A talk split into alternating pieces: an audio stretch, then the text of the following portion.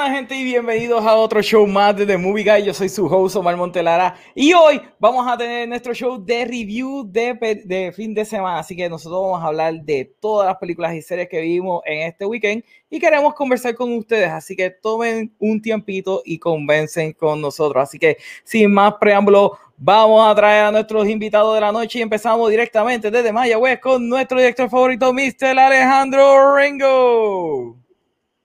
Estás bien azul hoy. I'm blue. Sí, es verdad. Ajá, debería ser. blue. Lo que, lo que pasa es que cuando se me fue la luz esta mañana, se me fundió la luz magenta. Y como estuve trabajando todo el día, no me dio break a cambiar la luz magenta con la otra que tengo ahí en respuesta. And you were like, mm, fashion opportunity. Yes, let's go blue. Exacto. Exacto. Anyway, y tenemos directamente desde Londres a Paddington, amiga Carl Jovanovski. Ah, mira, se cambió el, se cambió. para que no le dijéramos. Ah, él es, él es sí, me Doro y Explorador. Uh, sí. oh my God. O sea, le daña la introducción a uno. Yo iba a decir, alguien dijo Fashion Opportunity. Exacto. Y mira, viene todo de azul. Anyway. A todas las personas que nos están viendo a través de YouTube, recuerden darle suscribir a nuestro canal. A todas las personas que nos están viendo a través de Twitch, denos follow. Y recuerden que si nos están viendo live, no importa en qué plataforma, pueden comentar y hablar con nosotros. Haremos pausa y convencer, eh, ¿verdad? Haremos conversaciones con ustedes. Bueno, mi gente, eh, ¿verdad? Empezamos con los reviews de fin de semana. Fuera ya de Cruella y de Conjuring. Orengo, ¿qué tuviste este weekend? Ok, ya que hay menos gente, and I get to gush a little bit, quiero uh, hablar de Bo Burnham y su masterpiece llamado Inside. Okay. Yo solamente vi el, la canción esa de I FaceTime with my mom. Sí.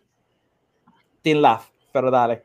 ¡Ey! en la edición, la edición. Oh my God. Sí, sí, sí, sí, por eso. Ok, so, mucha gente, bueno, no mucha gente, pero había artículos y había gente como que hablando de que salió este especial de Bo, que Bo hace tiempito, pues él se había quitado hace cinco años de hacer live shows. Y and he focused on himself y se puso a actuar y hizo la película esa de er, este, 8th grade para A24, que by the way, película fantástica si no la han visto. Y salió también Promising Young Woman, que a Oscar le gustó, yo lo odié. Pero nada, he was good in that movie. Era como de los mejores elementos que tenía la película. Este, pues entonces él hizo este especial bajo pandemia llamada Inside, porque quería hacer un nuevo especial porque él estaba ready para volver a hacer live shows en enero del 2020, pero then pandemic hit in March y pues él dijo, pues, I'm going to focus on my work, voy a hacer entonces un especial y entonces pues lo voy a hacer con el gimmick de que lo voy a hacer en mi pequeño estudio ¿verdad? Haciendo música, haciendo el embeleco, entonces pues voy a hacer este pequeño especial. It's a, it's a journey. No, no es, e, es un comedy album, es funny, ¿verdad? Algunas canciones son genuinamente graciosas, pero es más bien una jornada de este hombre lidiando con la pandemia. Tú este hombre, la barba le crece, la depresión Simpson, bien feo, el mental sanity y, y, y, y, cómo él está lidiando con esto es crippling around him. Es bien fuerte. La forma que él edita esto es magistral. Eso sí. Lo hizo él todo. Todo lo hizo él. él. él. hizo la cinematografía.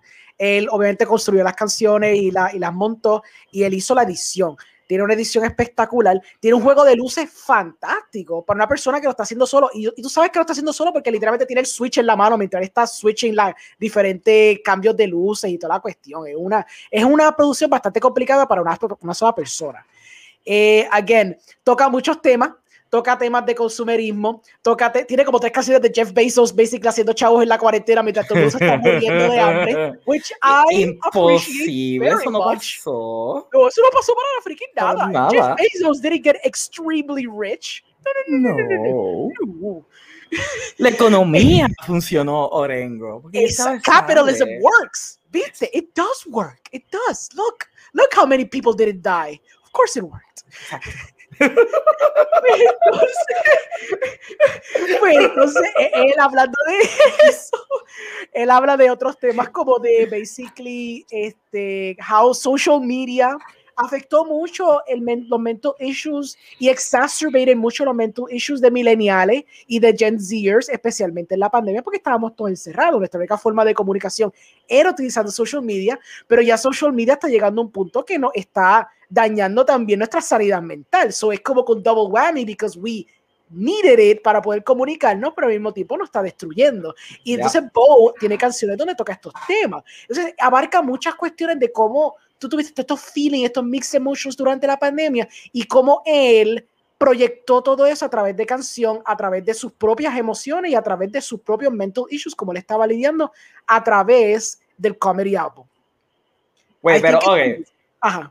Él trató de hacer comedia hay, hay, canciones funny, hay una canción que se tripea Instagram, Instagram Girls, hay una canción que se tripea sexting, hay una canción que se tripea la internet as a whole. Like, hay canciones que son genuinamente tratan de ser funny, tratan de ser funny.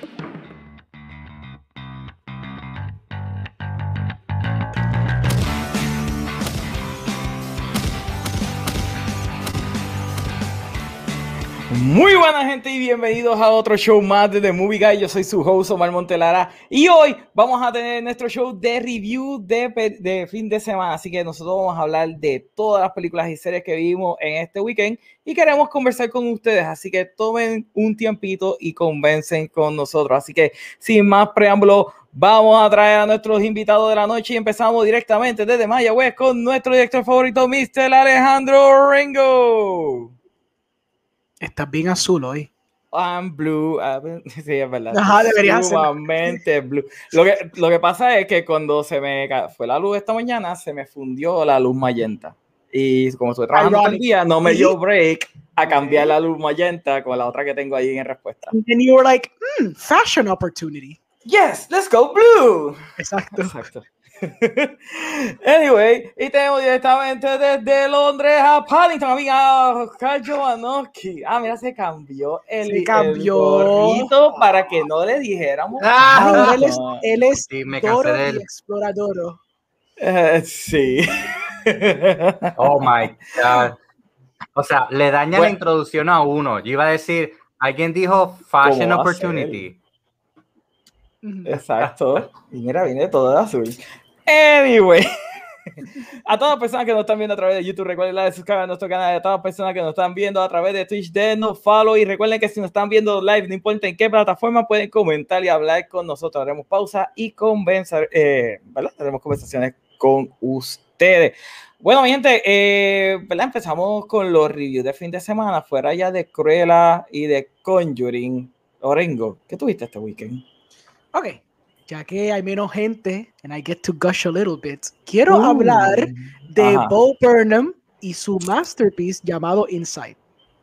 Yo solamente vi el, la canción esa de I FaceTime with my mom. Sí. Teen Laugh pero dale.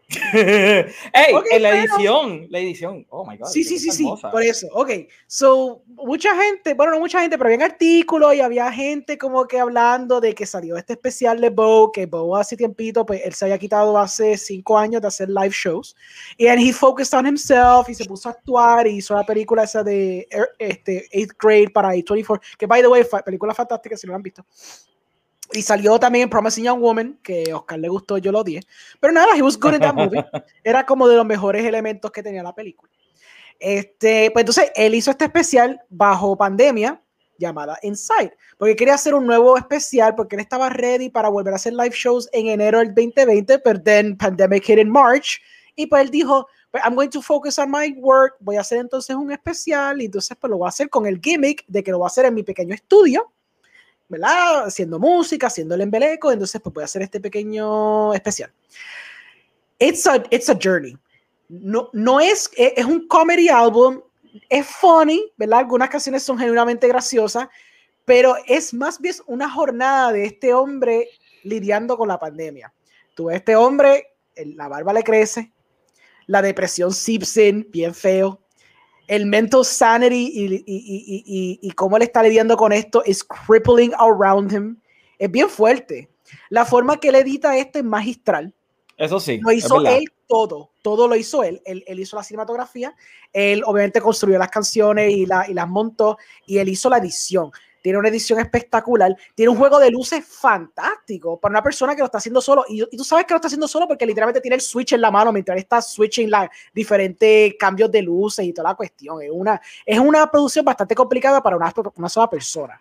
Eh, again, toca muchos temas, toca temas de consumerismo, toca tiene como tres canciones de Jeff Bezos, basically haciendo chavos en la cuarentena mientras todo el mundo se está muriendo de hambre, which I Imposible, eso no pasó. No, eso no pasó para la freaking nada. nada. Jeff Bezos didn't get extremely rich. No. no, no, no la economía funcionó, Orengo.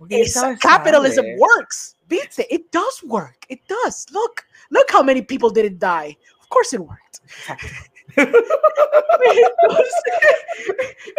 Pues entonces, él hablando de eso, él habla de otros temas como de basically este, how social media afectó mucho el los mental issues y exacerbated mucho los mental issues de millennials y de Gen Zers, especialmente en la pandemia, porque estábamos todos encerrados. Nuestra única forma de comunicación era utilizando social media, pero ya social media está llegando a un punto que nos está dañando también nuestra sanidad mental. Eso es como con double whammy, because we needed it para poder comunicarnos, pero al mismo tiempo nos está destruyendo. Y entonces Bo tiene canciones donde toca estos temas. Entonces abarca muchas cuestiones de cómo tú tuviste estos feelings, estos mixed emotions durante la pandemia y cómo él proyectó todo eso a través de canción, a través de sus propias emociones y a través de sus propios mental issues, como él estaba lidiando a través del comedy album.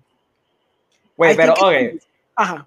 Él trató de hacer comedia hay, hay, canciones funny, hay una canción que se tripea Instagram, Instagram Girls, hay una canción que se tripea sexting, hay una canción que se tripea la internet as a whole. Like, hay canciones que genuinamente tratan de ser funny. Realmente Bo nunca me ha hecho reír y yo he visto un par de stand de Granted. fue hace un par de años atrás, ¿verdad? Mm. Cuando todavía yo tenía Comedy Central. Y es como que, that's not my cup of tea.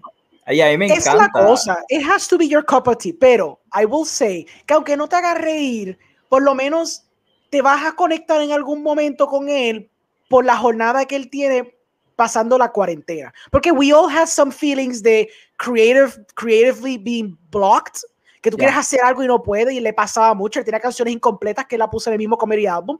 Tú y yo, y Oscar, somos personas creativas. We have been creatively blocked en esta pandemia, bien chévere. So yo me conecté mucho con esos elementos cuando yo los estaba viendo, genuinamente. Oye, me la estás vendiendo. Te lo voy a dar esa, me la estás vendiendo. I mean, yo sé que quizás para no todo el mundo, Bo es como que super funny. I get it, porque pues, es un brand of humor bastante diferente. Él hace música y si tú no encuentras funny songs funny, pues you're not gonna get anything out of it. Hey, hey, hey, hey, Yo amo Weird Al Yankovic. Y yo okay, I crack up con su okay, música. Ok, fine, fine. Okay, okay, es más, yo tengo un poster súper épico de Will Al Yankovic. so. Nice. Okay. Yo amo a ese tipo. Pero, pero Weird Al es Will Ah, to be fair. Eso es otro nivel también, ¿me entiendes? Claro. Pero, pero yo digo que por lo menos vale la pena verlo solamente para tú ver la jornada de esta persona creativa durante una pandemia en how this man pues se desmorona y se reconstruye que eso genuinamente nos pasó a todos de alguna forma u otra, ya sea a un nivel profesional, ya sea de una forma creativa, ya sea sitting around, realizing you can't do anything for the first four months y estabas como que súper trancado, súper confundido, because we're social creatures, we need to get out and talk to people. Y ver cómo Bo estaba pasando por estas cosas, uno conecta, honestamente. Yo siento que uno conecta. So I think que por lo menos on that level vale la pena verlo y por lo menos en cuestión de cinematografía, light show y edición, está bien lograda también. It's like a weird little indie movie también. Está construida. Eh, eso te voy a decir. Por ejemplo, vi la canción esa de I FaceTime with my mom y tengo que admitirlo. Eh, la edición está brutal. Uh Son esos elementos. I would honestly recommend. Ok. ¿Y qué más viste? Ah, Beyond that. By the way, tiene que bajar un poquito del televisor. Ok, pues fine, te lo bajo. Ok. Pues mira, Ahora sí lo escuchaste, ok. Déjame bajarlo a 10, ok. Pues mira, entonces, además de eso, termina Mythic Quest, Season 1, no me spoiles nada, Season 1 2. Cabrón, tú tienes que ver el episodio de, de este viernes. I know. Cabrón. Ok, ahora está. Ya, you can jump. se puso bueno. Ya, yeah, you, can, you can jump y verlo, solamente para que lo vea, porque es el backstory, eh, esto no es spoiler, es el backstory del escritor. Ok. So, es en los 60 o uh, bien atrás Ok. brutal. Y, as, y te lo digo, tú sabes que de, eh, Mythic Quest se siente como tipo The Office, eh, este tipo de sitcom, ¿verdad? Pero este episodio no. Este episodio se fueron full como si esto fuese Breaking Bad. Ok, hermoso. Con juego de luces y todo. Y yo me quedé como que, wow. y cuando veo, el que hace de Ian fue el que dirigió el episodio. Por eso fue que te dije que el tipo hizo un flex bien brutal dirigiendo ese episodio. Ah, pues yo estoy sold. I mean, honestamente, Mythic Quest Season 1 está cabrón, pero el episodio que más me gustó fue el episodio que era del otro estudio. ¿Te acuerdas? De la pareja. Ajá, ajá. Sí, que era como que. So good. Sí. Genuinamente estaba súper bien hecho. Que yo me quedaba, I don't get it, what's the point? Y entonces cuando sacaba yo. Oh.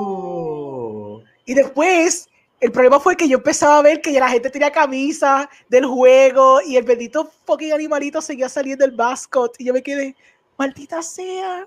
Pues este episodio es ese, e, e, es, ese del Season 2, aquel fue el backstory del estudio y este es el backstory del, del escritor. Perfecto. Porque te están diciendo que su obra maestra, él no la ha podido sacar una, eh, completar la secuela o, o, terminar la trilogía y aquí te enseñan qué fue exactamente lo que pasó. Ah, beautiful, I need. Ok, pues voy a ver si empiezo a rushar entonces. Tengo que ver el Pandemic episodio, entonces tengo que ver si, son, si empezar a ver si son dos ya. Con que sale Isaac Asimov. Ya con eso te lo digo todo. o sea, ya cuando, cuando salió, yo como que, ok, ok, I'm ready, I'm ready for this. De verdad que está, está pues, bien bueno.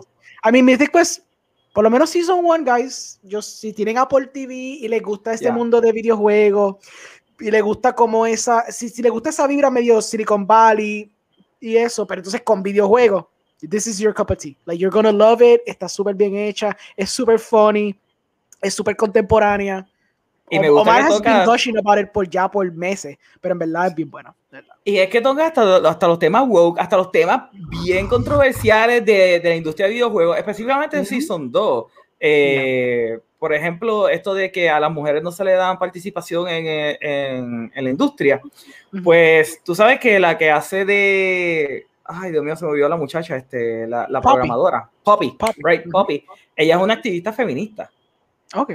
So, este episodio no es con ella, es con Ian, pero entonces está la, la tester, la de pelito corto. Sí. Y entonces ella está, tú sabes que todo el tiempo está diciendo que si el, el, el machismo, el capitalismo, todo esto es opresivo, bla, bla, bla. Y entonces una le dice, mira, que ella le dice, ¿qué tú quieres? Y dice, ¿cómo que qué tú quieres? Y dice, tú me tienes que decir qué es lo que tú quieres. Y dice, ah, yo quiero que me escuchen. Te estoy escuchando, acaba y dime qué es lo que tú quieres realmente. o sea, e, e, ellos tocan unos temas y los tocan muy bien. De verdad que el Vítico es excelente. Pero continúa, ¿qué más viste? Pues, es que me que alguien está viendo Vítico. En verdad que sí. Y la última que vi, pues, gracias a Oscar, y me dio Oscar dirá después la razón de por qué, pues vi Spiral que era la película que era la continuación del universo de Saw.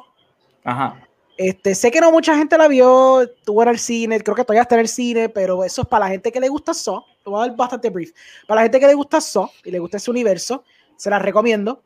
Um, las trampas no son las mejores, pero está cool porque sigue expandiendo un poquito ese universo. Chris Rock trató, y falló.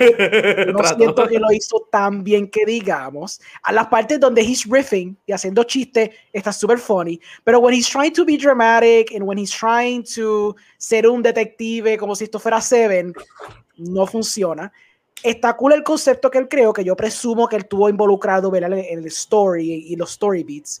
Está cool el mundo, la idea que construyó, esta idea de que fuera más detectivesca y estuviera buscando quién es el nuevo Jigsaw seguidor de Jigsaw, el Jigsaw clone, por decirlo así.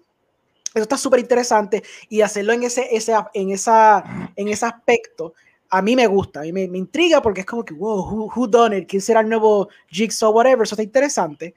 Este, pero overall, como película, I can't judge it porque como película se cae la mata. It's trying to be seven, pero bien mal hecho. It's not even that good as a general. Like, si tuviera Law and Order, ni siquiera como un, episodio de Law and Order funciona. Like, es bien mala. Pero como película de Saw y en ese universo, I feel que está súper cool. Y añade bastante al lore. Me gusta. Estoy esperando un Spiral 2. Yo estaría curioso por ver un Spiral 2 porque me, me gusta el concepto que trajeron a la mesa nuevo. Yo estaría on board for more. Alright. Eh, Oscar, ¿tú tienes algo que contestarle acerca de Spiral? Porque tú, you were gushing con Spiral. Bueno, me dejó plantado para ver Spiral. Es verdad. Dejaste plantado, esa sí la dejaste plantado. Esa fue la que sí, esa fue la que me dejó plantado por ir a ver Spiral. Fíjate, no recuerdo lo de que yo estuviera gushing de esa película, porque concuerdo con Orengo en que, pues, eh, se deja ver y se ve el intento de Chris Rock de querer hacer una historia con, con historia, básicamente. Eh, con historia con historia.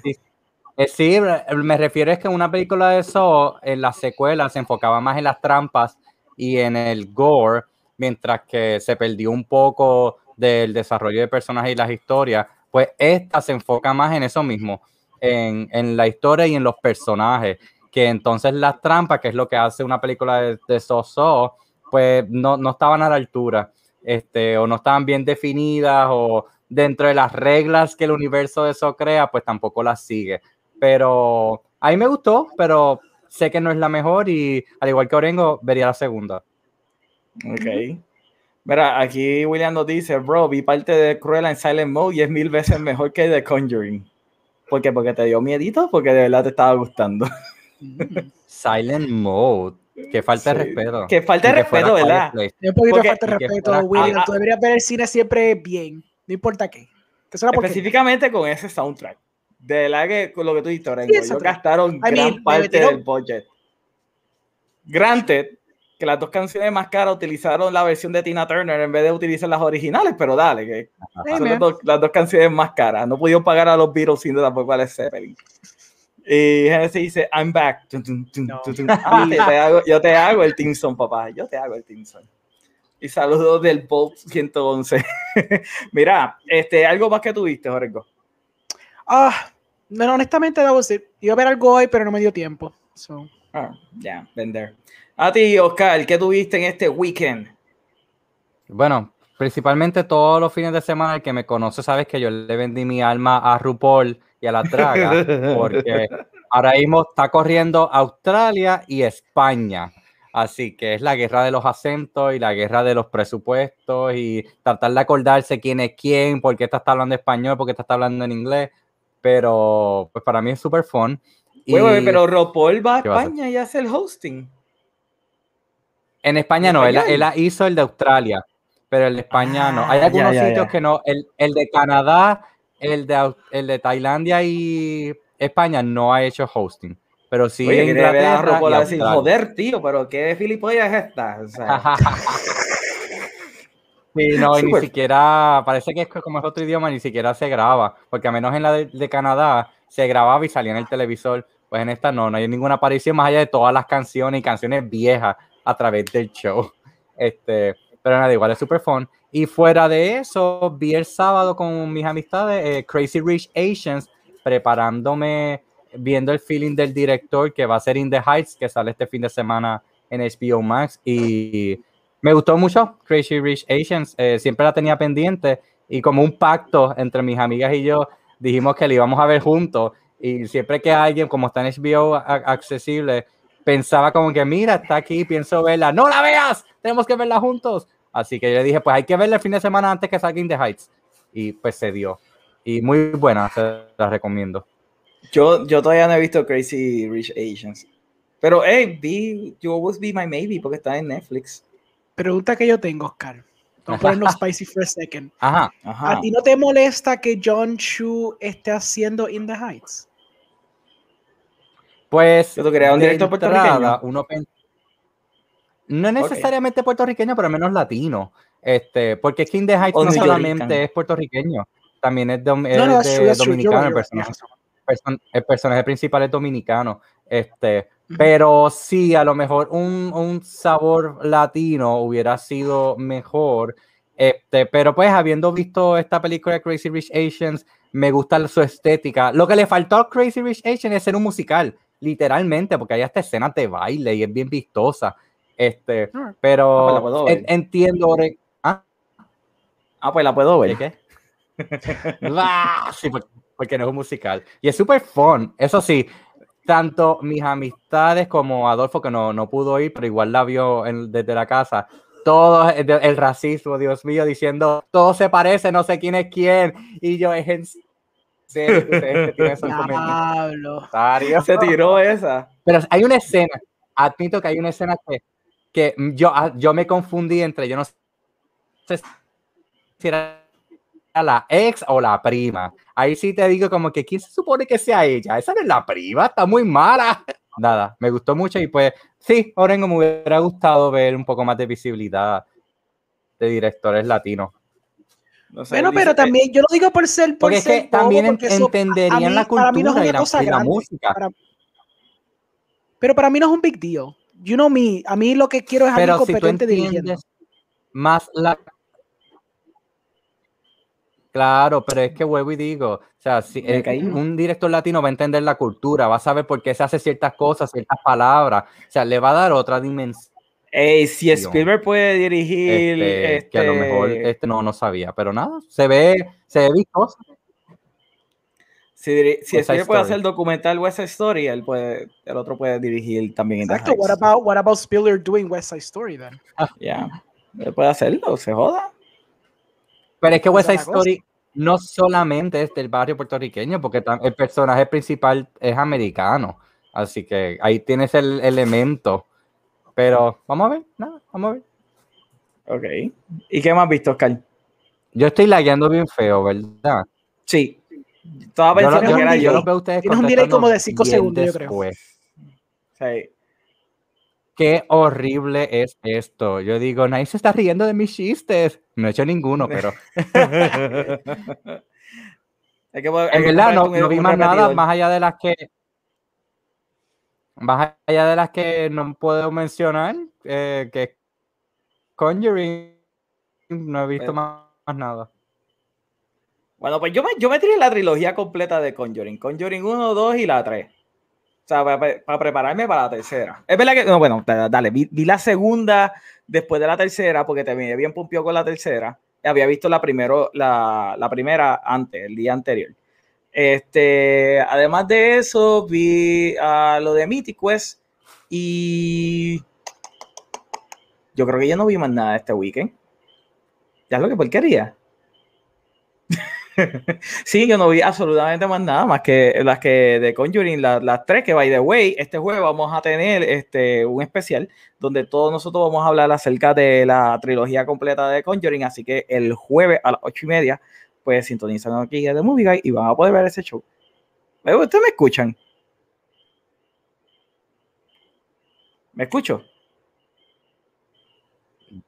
Sí, te escucho, te escucho. Ah, pues Sí, sí, yo- hablando solo. Te escucho, pero Sí, sé sí, que sí. estoy mega delay. Ok, nada, pues la cosa que también vi eh, Cruella, Sí. y así que este Se fue, ahora se tumbó de verdad. Vamos. Mira, déjame leer un poquito del chat en lo que vuelve Ok, ok. Oscar. Este, déjame brincarle que es la que hay William. Te voy a poner los, los, los textos aquí rapidito. Dice que Inside es un masterpiece. Eh, a White Woman's Instagram, que es una de sus favoritas. Y dice Genesis, vi lo de Berman también, increíble. Me encantó el final, especialmente Chef's Kiss. Ah, here comes the content. William también nos dice, bro, yo me cagué de la risa con el loop de reaction a él mismo singing. Oh, sí. Ok. Hay Una parte que hace eso, ya. Ah, dice, es funny y deprimente at the same time. Genesis dice, Omar, ¿qué tú encuentras gracioso? Este hombre no sorprende, no me sorprende su frialdad. Chicos, ya dije que a mí me encanta Weird Yankovic. O sea, ya yo tengo un tipo de estilo de humor. Which ¿eh? comic, which comedians do you like, actually? I don't know which comedians you like. De stand-up. Yeah. Oh, obviamente, yo adoro el piso que camina de Chappelle. Este, me gustaba Ralphie May cuando estaba vivo, obviamente. Este, eh, Fluffy, al principio de esos últimos espectáculos que ha hecho, no me ha gustado, lo- no me gustó mucho um, Carlin. Obviamente, ese es Dios, pero estaba tratando de pensar en gente que está ahora ah, Aunque mencioné a Rafi May, ¿verdad? Pero sí, obviamente, Carlin es Dios. The dead ones too. Exacto, Carlin es freaking Dios. Eh, okay. Déjame ver. Uh, y obviamente, ah, me gustan los, los estándares de Joe Rogan. Yo creo que Joe Rogan es bastante competente. Okay. Sí.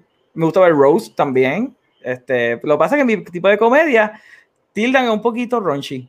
Un poquito, un chingo. Ah, y la película, ya mismo hablamos acerca de las películas. Eh, dice también Genesis, Yo- Omar, Yo lo dije, cuando yo cumpla 40 años, yo quiero hacer un roast y Omar va a ser uno de los que va a hablar. Oscar, Oh. esa es una mala idea. ¿Tú no viste el episodio de The Office de Rose a a Steve a- ¿cómo, cómo que se llama? Sí, Michael, fue a a, Ma- Michael. a- a Michael. Michael Scott. Michael Scott. eh, eh, eh, eh, it's not a good idea. It's Ya not a good idea. dije lo que dije. Diablo. Va- Vale que sean graciosos. Uf, va a ser gracioso. Lo que pasa es, exacto, Leo, ninguno somos comediantes profesionales. Literalmente te va, te- a lo mejor alguien te va a tirar no, algo personal. Si es gracioso, tienen un. Si es gracioso, tienen un free pass. Ahora, si no es gracioso, pues entonces es un insulto. Sea, ya, ahí está la persona. Mira, the Well, writing I is on the wall. Exacto. The writing is on the wall. Ay, Dios mío, mira, eh, Genesis también dice una cosa, cuando él empezó a llorar mientras que la cámara zooming on his camera, uh, did you think that was real? No sé, en serio, sí, eso fue un momento genuino, kudos por ser tan crudo. Yo creo que fue genuino. Because it felt like the- se estaba desmoronando cuando empezó a llorar. It was kind of like raw. It, it felt off. Like yo me sentía uncomfortable watching him. So, Ok, me estás, ven- me estás vendiendo, ¿verdad? O sea, me, lo, me, lo- me está- me vendiste como cruela. O sea, yo con Ok. cruela, yo ni- literalmente le iba a pichar hasta que tú dijiste que a ti te gustó. Y Yo como que, oh, ok, déjame darle chance. Y pagué los 30 pesos, porque ni iba a ir al cine. Pagué los 30 pesos y no me arrepentí. No me ok, arrepentí. por lo menos. No, O sea, no fue, no fue un Tenet situation. No, Oscar, pero lo que pasa es que los, gu- fuck my drag. los gustos tuyos y los míos están bien apartados. Están bien Es apartados. Es soy bien pocas las veces que nosotros podemos coincidir. Yo coincido con más cosas con Orengo que contigo. Y eso no es nada malo. Eso no es nada malo. Eso es cierto. Eh, mira, nos dice aquí John Paul, nos dice Welcome to the Internet es la mejor canción del especial de voz. It's pretty good, yeah. Miguel nos dice You just compare with Cyclone Valley. That's a high bar. No, I gotta watch it. Es ¿Cuál- que cuál? Mythic es Mythic buena. Sí. No, mi tío es buenísima. Claro, Silicon Valley es otra cosa también, pero, pero honestamente es lo más comparable que se me ocurre porque genuinamente está, está bien, fine. Lo único que puedo decir es que Silicon Valley es un poquito más aware de, de la industria, más allá que Mythic Quest, porque a veces Mythic Quest se va en como que absurdismo, which I love, pero sé que, sé que Silicon Valley se va un poquito más para el realismo de la industria bien feo, al punto que es crudo y asqueroso, versus, versus lo que hace Mythic Quest. So I guess que maybe en ese sentido hay un poquito de discrepancia, pero lo más comparable que se me ocurre y realmente está esa barra. Mythic Quest is really good, por lo menos ese first season. Yo sé Es que bien bueno. El segundo, problemas con el segundo, pero si se está poniendo bueno como tú dices, pues también, vamos allá. cabrón, en el último. Para Genesis, que dice que yo no tengo ningún tipo de sentimiento. En el último, I almost shocked up. Yo me quedé como que, oh my god, that hit all my strings, full. Eh, también nos dice William, yo lo que vi fue Inside, I rewatched Avengers y vi first episode de Sweet Tooth y me encantó. Eh, Genesis nos dice, mano, yo quería amar a Spyro, pero es una película malísima, la cinematografía es asquerosa, no se ve ni profesional en serio. Hay tomas que literalmente se sintieron que le dieron la cámara al tipo y estaba prendida y cuando estaba editando el editor was like, genius, avant-garde, pero se ve una mierda. ¿Ustedes confi- eh, Sí, opinan eh, igual? Yeah. They tried también imitar la estética de Saw, Jesus. porque te No acuerdas, Oscar, que había, habían partes tan cuando mala. estaba haciendo la- las trampas, eh, la cámara trataba de emular y también la edición trataba de emular cuando le hicieron like in the old school Saw movies donde hacía como que ese rapid editing, ese rapid cinematography, pero se sentía como Sí, que sí. artificial, ¿verdad? No sé tú si tú sentiste eso, pero yo lo sentí un poquito como que it was trying too hard de imitar instead of being that. No sé si tú lo sentiste así. Es que eran dos, eran dos tonalidades diferentes, porque querían ser el- el- la película seria de detective y en el momento de las trampas queríamos ser bien so con edición rápida, con música y de momento se acababa y volvemos de nuevo a lo lento Oh, de ok, pero, detective. pero So, Chris Rock haciendo de detective, ¿es un papel serio o es un papel cómico? Es both. Él Es Chris Rock. riffs. Es Chris Rock. Y cuando quiere ser dramático, he's, está he's haciendo de él. Y, y se ve weird. Por eso, pero es que hay actores de comedia que no pueden ser también- dramáticos. Por eso pregunto, porque Sí, eh, me está bien raro Chris Rock como un papel dramático. Pero, pero, pero es que Chris Rock está siendo dramático en Fargo y lo estaban aludiendo en esa serie. True, So, él ya cierto. se ha visto haciendo de eso. Lo que pasa es que aquí, aquí sí se ve bastante Chris Rock como lo conocemos o esperamos de él, porque es que a veces hay situaciones que está hasta gritando de más que uno dice, mira, baja la voz. O sea, te están escuchando, están al frente tuyo. Ok. Ah, ajá. Mira, eh, William también nos dice, oh, y otra que vi, Spirit on Tame in a Driving. Lo que vino a mi mente cuando veía la movie, Look How They Massacre My Boy, Vito Corleone. Tú sabes que. William dijo eso y yo estoy imaginando que fue a ver la película del caballo de, de, de muñequito. The Spirit, ¿verdad que sí? Te Eso es lo que yo estoy Eso pensando. es. Gracias. That's, that's No what he el saw. único. ¿Eso fue lo que él vio? Ah, sí. Es como una weird secuela de DreamWorks. Lo que pasa es que nadie se escuchó, nadie escuchó de esto porque no tuvo mucha promoción. Ah. Pero hay una película en el cine ahora mismo for Ah. kids que es como una secuela del caballo de Spirit, Spirit Away. ¿Verdad? Spirit Away no, perdón. No, no, no estaba mal. Spirit. Spirit. Ok. Ah, pues no Ahora estaba sí, mal. ahora me sentido. estaba raro. Ahora hace sentido, It gracias. is weird, pero es una secuela jara de, del caballo. Mira, Genesis también nos dice, Ok. yo, y yo soy un massive soft fan y le he, pres- eh, y le he personado muchas, personado muchas cosas de que la franquicia me ha hecho. Mm. Eh, pero esta es la peor de la Perdonado. franquicia. Además, quiero ver Jigsaw, la previa de nuevo, porque la previa de nuevo, porque creo que fui demasiado harsh. No, no es la peor de Saw. Hay No, esta es la peores peor. De la Hay Es serie. deprimente de vender Chris Rodomido fallando tan feo. Diablo, pero este la odió full. Sí. Nada, el audio, exacto. Sí, no. No es tan mala. Vi los primeros ocho minutos de In the Heights, I'm totally sold. Ok.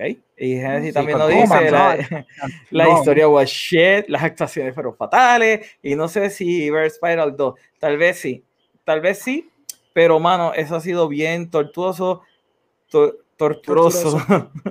Hasta las trampas se Pues, ven so- malas. No puedo disfrutarlas si se ve tan mierda.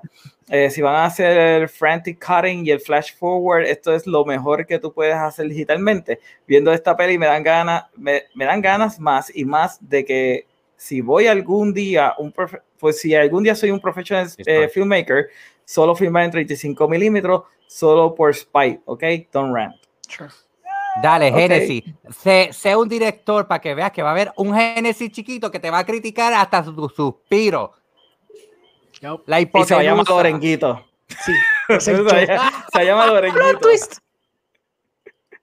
Saludos, sea, Meta, este.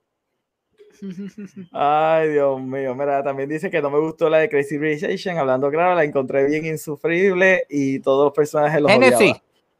¿Qué a ti te gusta? Ahora te digo yo a ti. ¿Qué a ti te digo gusta? yo que a ti te gusta. Gracias. Shrek. Ahora ustedes me entienden, ¿ve? Ahora ustedes me Ah. entienden. Por lo Gracias. menos yo soy un poquito más fluido y puedo decir, mira, esto no me gustó, pero esto también me gustó. Este no, este lo odia todo. No, chubo full. Full. de todo, sí. Eh, mira, dice, te amo, de Chapter, I'm proud of you. Eh, yo amo el piso que ese tipo camina. Es más, estoy encojonado que no han grabado, que no han soltado nada de lo que él ha grabado en el COVID. Sí. Porque eso tuvo que haber sido oro. Oro lo que ese tipo estaba tirando eh, durante el COVID en su casa allá en Ohio. Eh, me la dice, lo que, lo que odié de Cruella es la mierda de siempre querer hacer las villanas buenas o misunderstood, ya harta. Mira, te aguanta tu odio para lo de Cruella ahorita, dame un break, porque vamos a hablar primero de Conjuring. Así que, Oscar, tú que eres De el experto de Conjuring. horror. Claro, pero light, no vamos a hacer spoiler. Spoiler van a ser el jueves el jueves. Oscar, Light, Conjuring 3. ¿Qué te pareció? No la hizo James Wan. Enough said. Pero Wow. yo no le, pero yo esperaba que iba a ser una mierda y a mí me gustó Es la verdad. película. Granted, se, eh, cuando vi las otras dos back to back, pues tú notas, obviamente, que James Wan es el que la dirigió, que se siente completamente diferente a las demás películas, pero con todo y eso es una buena película de horror. Ok, mira, el mini, el mini review que yo hice para mi página, este, básicamente lo que dice es que la historia es interesante, los personajes, pues como siempre, están bien desarrollados. O sea, nos gusta esta pareja, nos gusta verlo interactuar con el mundo. Es algo que hicieron diferente en esta. Es eso mismo, de que están interactuando con la policía, con los abogados. O sea, más gente conoce de ellos en el mundo real. Este, y más allá que nosotros sabemos que le, le dicen locos, aquí tenemos gente de la ley que también están como que dudosos de lo que ellos hacen. Y de hecho el caso real es bastante fascinante porque a ellos no los dejaron presentar en corte las evidencias que ellos lograron capturar. O sea, hay una entrevista donde ellos explican, mira, nosotros tenemos todo, todas las evidencias, tenemos grabaciones, tenemos esto, que si lo otro, pero ni siquiera la corte este, quiso usarlo. So, por eso fue que el, el tipo terminó siendo encarcelado, porque no es porque no pudieron comprobarlo, es que ni siquiera los dejaron. Y ahí tú ves la hipotenusa de cómo entonces, lo mismo lo dice Ed Warren, te, hacen jurar frente a Dios en corte, pero y entonces reconoces al bien, pero no vas a reconocer al mal, eso es fantasía, o sea, entonces hasta qué punto se te cae el cuento, eh, o, uno o el otro, o sea, te peinó, te hace rolo.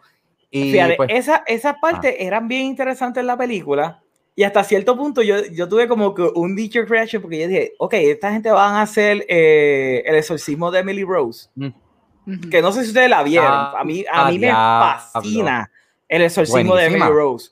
Esa película es una joya, pero es un courtroom drama donde están tratando de llevar eso a corte. Granted, el, la historia original no es esta, la de los Warren. Eh, la historia fue, creo que en eh, Europa del Este. No sé si fue ahora mismo no me acuerdo el país, pero sé que fue en Europa, no fue en Estados Unidos como en la película.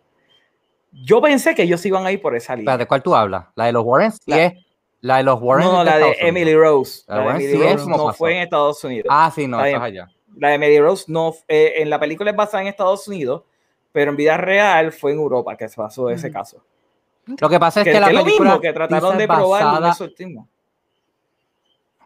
Sí, pero la película dice basada en hechos reales, pero no es como los Warren que tratan más o menos de sí, este, hacer un caso. En Emily Rose es nada que ver, es bien loosely, loosely, loosely based. O sea, hasta se llama diferente la persona, el caso es completamente diferente. Es como que. Yo estoy convencido que Conjuring también es, loosely based. Yo también estoy ¿Tú crees? Yo estoy bien no, claro. pero al menos. Mira, yo, yo, no. Pero Omar. No apostar, pero yo apostaría que es Omar, bien loosely. El nene chiquito se llama eh, Omar. Escúchame. Lo que ah, estoy diciendo es que al menos con los Warrens es que estoy lagueando y pues estás hablando encima mío. Este, lo que quiero decir es que el nene del principio sí fue poseído, o sea, que si crees en no en la posesión, lo que estoy hablando es cómo pasaron las cosas.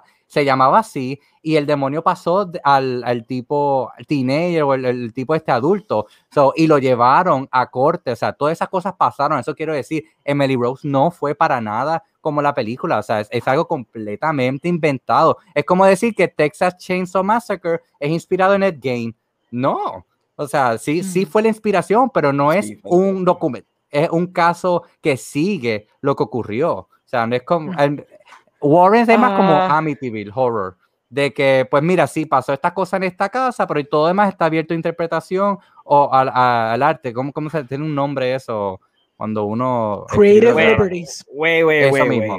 Creative Liberties. Lo de Amityville es basado en las declaraciones de la familia uh, Lutz que le hicieron a su abogado y su abogado fue el que escribió el libro.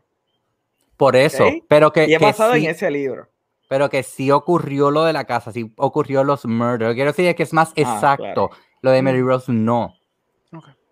Ok. Ni siquiera se llama Emily Rose. Yo sé que no se llama Emily Rose, te estoy diciendo que lo de Emily Rose fue un, un caso que se trató de llevar a corte, de enseñarle la de que la persona estaba poseída porque ella había muerto a través eh, durante el exorcismo, right? Y pensé que esta película se iban a basar más en el courtroom drama de tratar de probar que el diablo existe, ¿verdad? O que la posesión, ¿verdad? Lo que estas personas experimentaron fue algo sobrenatural. Y la película no es acerca de eso. La película te, empieza más o menos por esa línea para después darte un 180 y terminarte con una película clásica de horror. Que por eso tal vez es lo que menos me gustó porque el final se siente trillado, se siente comic booky, se siente como una Omar, cómic. Pero es lo que es lo que te quiero decir, que tuvieron que hacer eso porque es que ellos nunca lograron este, hacer nada en la corte. O sea, no los dejaron. Así Pero que es no que tienen una historia don- no existe.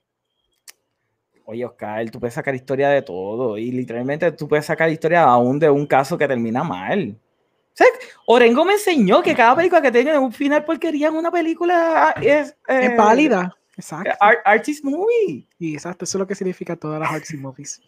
A mí, entero. Infeliz. I- I'm you know so you break, sorry. you know A you mí- break my soul a little bit cuando dices esa mierda. Just so you know, just so you know.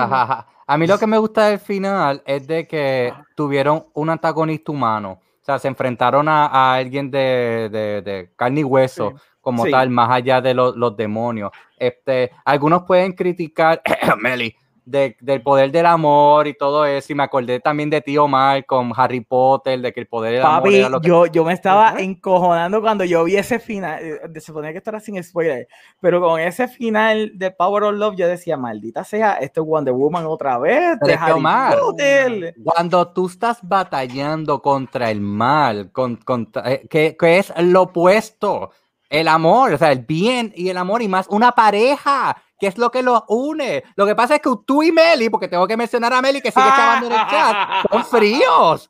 Y es como que, eh, pero eso existe. Y en verdad para algunas personas el poder del amor es bastante potente, o sea, y se ha visto. Y más cuando estás hablando de una relación de pareja, de casados, donde los une. Es obvio de que va a ser el poder del amor. Me cago en 10. Espérate. Ya, mira, y, y la Te invocaste. jorobaste. La Oh invocaste. my god. Yo no soy La invocaste. fría, Prendiste las velas. Me, me pongan una película, un antagonista, porque vamos a ponerla así, se supone que es así spoiler, no voy a dar spoiler, pero yo estaba súper in con que fuera un ser humano el antagonista de esta película porque era algo totalmente diferente. Y de la forma en la que lo estaban llevando estaba bien cabrón. De momento como que, remember me, our love is not our weakness, it's our strength. Y toda la pendeja fue como que, what the fuck is this bullshit? Yo he visto, yo he visto gente poseída en la iglesia, Ah. yo he visto cuanta mierda, y es como que esa fucking mierda que tú te acabas de tirar, Oscar, que el poder de la muerte, that's so fucking bullshit. Para ti, no para así. ti y para Entonces, Omar. No significa que la no realidad del Oscar. mundo. So, Si a ti no te gusta, pues ok. Eres de ese por ciento. la- Los choices. Eh, eh, eh, es que Esa fucking mierda de que le pongan el poder del amor fue la que derrotó a la tipa. O sea, la tipa está súper fucking dura. pero con maldad, Melanie, con maldad. Sigue estando fucking no, dura. Melanie, no, con maldad. Y la maldad nunca que- puede. Voldemort no pudo con el Nuestro amor nos salvó. Mira, vaya a ser al carajo. Estas son las mierdas que pasan cuando James Wan, A nosotros, James decide hacer fucking Aquaman en vez de seguir con su universo. No fue salva Aquaman. el odio. Él estaba haciendo Malignant. No estaba haciendo Aquaman. Mira. Por eso es que ustedes son uno para el otro. O sea, ustedes son perfectos. Yo dije que ella estaba perdida. Mira, invocaron a, Papu- a Pazuzu. ¡Pazuzu! Para los que no han visto eh, Futurama. Bueno, que es el demonio también de, de Exorcista. Yeah. Ajá, ok, continúa con el Power of Love. No, nada. U- ustedes expusieron su punto, yo expuse el mío. Es cuestión de gusto. Y ya ahí está. Así, Ok. a- te digo, esta no va a ser la última película que el poder del amor va a, va a ganar. Al igual que eh, Cruella, no va a ser la última película donde los villanos van a ser más antihéroes. O sea, el bien existe y es poderoso. Hay que ponerle como que una musiquita ochentosa, Sí, Como que al- como Survivor o algo así. Al- ah, Algo así, exacto. Algo bien glam rock. Eh, eh, Mira, pero ah, hablando claro, y quiero saber tu punto acerca de esto, porque por ejemplo, cuando estaba viendo eh, The Conjuring 1, que by the way, se me había olvidado de cuán, ex- ah, yo sé que me había gustado, pero se me olvidó de cuán excelente es esa película. Algo bien, A mí no. al- algo cool que hizo, sí, yo sé, porque me imagino que tú la tienes en repeat como yo tengo Man of Steel y Batman vs. Superman. I get it, I get it. Pero algo que a mí se me había olvidado era como James Wan, eh, esa escena cuando la familia, los Warren, entran a la casa y después, ¿verdad? One Que- shot. que te- exacto, ese one shot que te están llevando a que está todo fijado en ella. que- Elizabeth Warren, ¿qué se llama ella? Ujú. El personaje. Elizabeth, exacto. Pues cuando están así fijos a- con ella y de repente te dice lo que ella estaba viendo cuando entró, algo que me gusta es que, que él pone, ¿verdad? La entidad maligna como esta sombra que está attached a las... Lorraine, Lorraine Wall, Ah, no, sí, gracias. lo estaba buscando y decía, no y, me y suena eso, que tengo el fan aquí al lado. Anyway, Sí, sí. Yo sabía que no, y yo estaba diciendo, carajo, ¿cómo era? ¿Cómo era? Pero esa, esa, esa idea de poner la, la entidad attached a la sombra me pareció genial, ¿verdad? Porque ah, personas que, ¿verdad? Que cuando lees acerca de estos casos te lo describen de esa manera, pero en películas nunca yo lo había visto, esa representación visual. Me encantó. Sin embargo, en esta película no se pudieron abstener de, de, de mantener las cosas en oscuro, o sea, eh, eh, completamente escondidas, y aquí en todo momento te quieren utilizar monstruos. Y yo creo que eso es algo que yo le, le digo que le quito a esta película comparado con las otras dos. El tratar de poner monstruos, cuando en la anterior no lo hacían. Hmm. En la segunda había un poquito de monstruos. Sí, estaba el Ah. Crooked Man. Eso mismo es que lo que me recuerdo mucho, que el Crooked Man lo utilizaron, no fue un montón, pero esporádicamente había el estuvo- elemento estuvo del. Crooked Man. Pero y el- también Annabelle, porque Annabelle creo que sería un segmentito. bueno, pero. Anabel salió la primera, pero no salió caminando por ahí cogiendo a los Chucky. Oh, no, no, no, Sencillamente fair lo utilizaba Sí, como sí, lo sí, que sí. era. Pero el por lo menos el Crooked Man, though, to be fair, Sí, es sí. un monstruo que sí utilizaron bastante en la segunda. So, Sí. Ya ese elemento de introducir monstruos y usarlos como parte del plot estaba pasando. Granted, no como en la tercera, fair enough, pero sí estaba pasando un poquito, por lo menos. Sí. Pues no sé, para mí le quito a la That's tercera. fair. Sí, no, I mean, muchas cosas le quitan a la tercera, pero... Pero estamos hablando bastante de la película para ser light. Mm. Bueno, no estamos dando plot details, bueno, no estamos dando Power plot of Love. Exacto, Digo, más que de pues, Power of Love. Cambiar el tema, cambiar el tema al, al episodio. tienes que añadir Conjuring. spoiler. El- Le- no leve Conjuring. spoilers, leve spoilers. Ok, pues dale. Orengo, ¿tú, tú la viste. Yes, I did. ¿Te gustó o no te gustó? Um, mixed. I'm Mix más para lo positivo, más para lo negativo. Mm, on, give me something, man. estoy. No, estoy Eh, ¿no te bastante mixed. importó? Yo no creo. I, I fell a little asleep towards the end, not gonna lie. Porque Oh estaba, dormi- so estaba empezando dormitándome un poquito. yo me dormí. Pero es Sí, porque yo me- soy así. No, yo No, no, pero- yo, yo aguanto, yo normal, pero es que estaba en un momento dado, it was going through the motions y ya yo sabía lo que iba a finalmente pasar, but it was taking too long to get there. Y me estaba empezando como a caer un poquito. Claro, pues me, o sea, yo vi todo, no es que me fue dormitando un poquito en el segmento de The Shining. Eso básicamente fue como estaba. Ya, sí, sí, sí. Yo digo The Shining y you literally automatically. That's how, that's Yo how lo kind of frustrating la película es. Yo lo dije. Es verdad, es verdad. Es un poquito frustrante cuando tú ves eso y dices, en serio. Ok, dale. Eh, Ah, no es considerado homage. Es un en serio. Cuando está bastante on the nose, yo siento que no. Y cuando hicieron esa otra toma que no. eh, Was it a eh, eh, You know what? Eso es más interesante que estar hablando de Conjuring. ¿Cuándo se considera un homage y cuándo se considera un really? ¿En serio? Ok, necesito mi whisky. ¿Dónde está? Porque Hablando esto va para final, algo. están hablando del final. Bien, fine, pero vamos a hablar de la, de la, de la toma previa a esa, pichando de The Shining Moment. Vamos a hablar de por lo menos el Exorcist Moment. Ajá. ¿Is that a homage to you? ¿O tú crees que eso fue un en serio? Ese estigmata. No, eso no es estigmata. Para nada mierda. estigmata. Esto fue de The Exorcist. A mí me encantó estigmata. Esto no era estigmata. No, Esto era The Exorcist. Esa Empezando con el freaking taxi.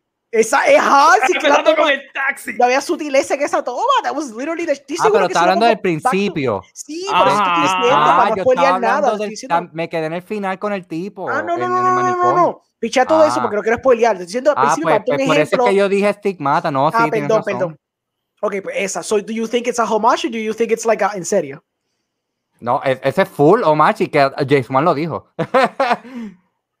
Lo ha dicho. Does he need to say it? Does he need La- to say it for the dumb people? I know, pero Yo para creo que en Scary Movie 3 confirmación, era un homage. No, no aquí. para confirmación, pues, lo, lo dijo que las Conjuring de por sí siempre se han inspirado en The Exorcist. Se pueden inspirar, Oscar, pero cuando estás haciendo una toma que literalmente yo estoy seguro que puedo screenshotear y buscar en Google la toma original, I'm like, yo, Chichando lo hizo.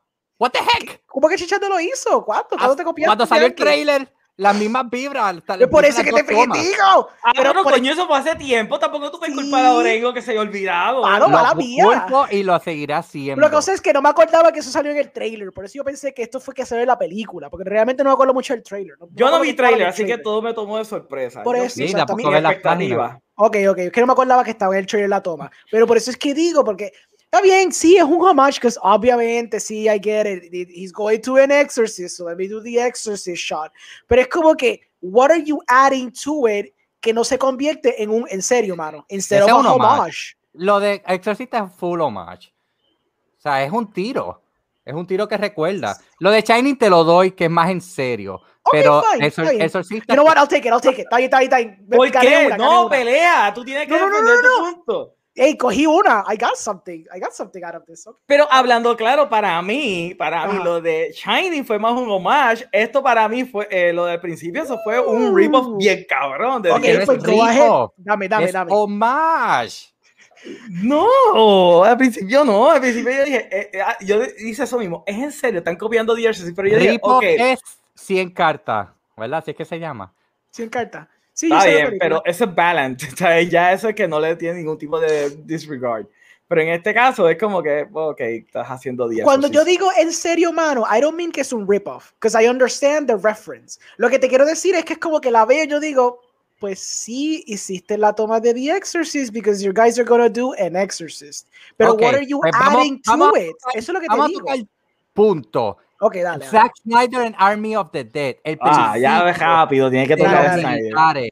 Eso Ajá. es shot by shot. Son cuatro shots que es de Ajá. American Werewolf in London. De entre ellos dos, cuando lo ataca el, el werewolf al principio y aquí lo Ujú. ataca el, el zombie. Y entonces eso es un diablo, en serio, un rip-off. No, ese es un homage. Ah, no, pero eso era un homage porque lo hizo Zack Ah, ahora lo sí, cuando tomas. Beso, eso sí que es una. Ay, Dios mío. Honestamente, yo ni me percaté que hizo un copiete Pues, de pues. Chichanco Oh. también hizo Eso mismas sí lo vi de Chichando. Ah, ese no lo vi, pero ese sí que ese lo sí vi. yo lo vi, Orengo, ok, Ok, yo ok, sí lo ok. vi. Ok, ok, pues ese no, no. Discúlpame, ese lo busco ahorita y le doy, o sea, le doy un comencito para que, lo- lo- para que el algoritmo lo, pro- lo propee de nuevo al, al, al Word. Nada, sigan, sigan hablando, sigan hablando. Bueno, ajá, como te dije, estoy mixto.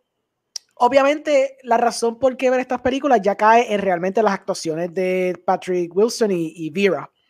Este, quizás esto es, esto es porque, pues, por lo que leí de la película y por el trailer, yo presumía que iba a ser más court case drama mezclado con thriller y ghost story y toda la vaina, y no fue eso. So me la bajó un poquito, pero yo dije, está bien, yo acepto lo que sea que me traigas entonces. Lo que me trae, although es interesante tener un villano que, como, Oscar- como Oscar dice, es un humano, a diferencia de tener el standard ghost story, es un- una entidad, whatever, o es un whatever, un demonio, qué sé yo. Este, por lo menos algo interesante, algo diferente. Um, que tengan que pelear contra whatever, no quiero decir lo que es. Interesante también. Ya yo iba a Um, decirlo. sí, no, no, no, yo no quiero decirlo, pero por lo menos tener algo, algo de esto. Puedes decir Pero- Uh, sí, Yu-Gi-Oh! Sí, sort of, Yu-Gi-Oh! Yu-Gi-Oh. You're, not- you're not wrong, you're not wrong. Pero es que overall, the horror is not there. Y again, yo soy una persona que yo me, yo me asusto, yo lo he dicho muchas veces, pero yo por lo menos admiro el crafting. Aquí yo no siento que hay un craft de horror, no hay un sense of suspense, un build-up y un payoff. Es simplemente uh, un, eh, un poquito de build-up y rápido vomito el, el payoff.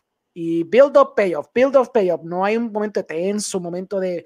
Like, cualquier momento donde hay algo tense, hay un momento donde está tratando de build up to something, lo puedes build up to something porque en la esquina ya tú sabes lo que va a pasar. O ya tú esperas lo que va a pasar. Eso es verdad. Esta es un poquito más rápida comparado con las otras dos ones. Lo tomas bien lentito, building up everything, pero al final es todo un roller coaster full. Esta tú tienes toda la razón. Es todo el Sí. tiempo sube, baja, sube, baja, Sube, sube, baja, baja, sube, sube, baja. baja. Also, algo extra, algo que me di cuenta, no sé si fui yo, maybe I have to rewatch las primeras dos. Yo tuve un sense de que yo no estaba viendo una película, yo, y no, y no to diminish la calidad de que esto es una película, pero a veces me sentía que estaba viendo como si fuera un episodio en, el, en la serie de The Conjuring, as opposed to una película. De super, en- Supernatural. Se sentía, tenía una calidad de como que estuviera viendo un show, como que, ah, ah, I'm familiar with these characters, estoy viendo otra saga más, which sí, granted, eso es lo que es, pero, pero no tenía un elemento fílmico to it, se sentía más como que estaba viendo un episodio largo de este season llamado The Conjuring. Tienes toda No la sé. razón. No, Era tú tienes toda la razón. I don't know how to pinpoint it, porque no sé específicamente qué es lo que me Porque las así. otras dos, los personajes principales no son los Warren, son la familia que ellos están ayudando. O sea, literalmente cuando tú empiezas la segunda, que verdad, que es la Mm. secuela, él vuelve otra vez to basics y te introduce completamente esta familia y te deja vivir con ellos varios días viendo cómo empresa eh, completamente el horror de ellos para después cuando vengan los Warrens y tener, ¿verdad? El- el- la conclusión, ¿right? En Sí. esta no, en esta tú no te familiarizas con el personaje que es la víctima en este Sí, caso ¿verdad? está completamente ausente de la película, sale bien poco. No me había Fíjate, ya. fijado en eso y es, es verdad. Tienes un buen punto, es un buen punto. Maybe that was it, maybe that was the sense that I was getting, que era como que The Warren Show, más allá que Como pasa con X-Men con Wolverine, que después se volvió The se Wolverine convirtió Show. exacto de Wolverine Show, full. Sí, eso Ya, sí, oh, no denying that. sí, es verdad. Fíjate, pues sí. Pues e- era eso, tenía ese sense de que se sentía como un show. Lo cual, pues, again, not to diminish the quality of the movie, pero tú sabes, como porque me ha pasado últimamente con, por ejemplo, The Trial of Chicago 7, que se sentía como un freaking TV show. Esta también tuvo un sense de que estaba viendo una, un episodio de un show. No sé si es porque ya we're blurring the lines con esta Eh, cuestión también es de- esa. Los, Sí. los shows ahora son de una calidad mucho más alta y pues Ujú. A Sí, una sí. película mediocre es como que, ah, parece un TV show bueno, pero no una película.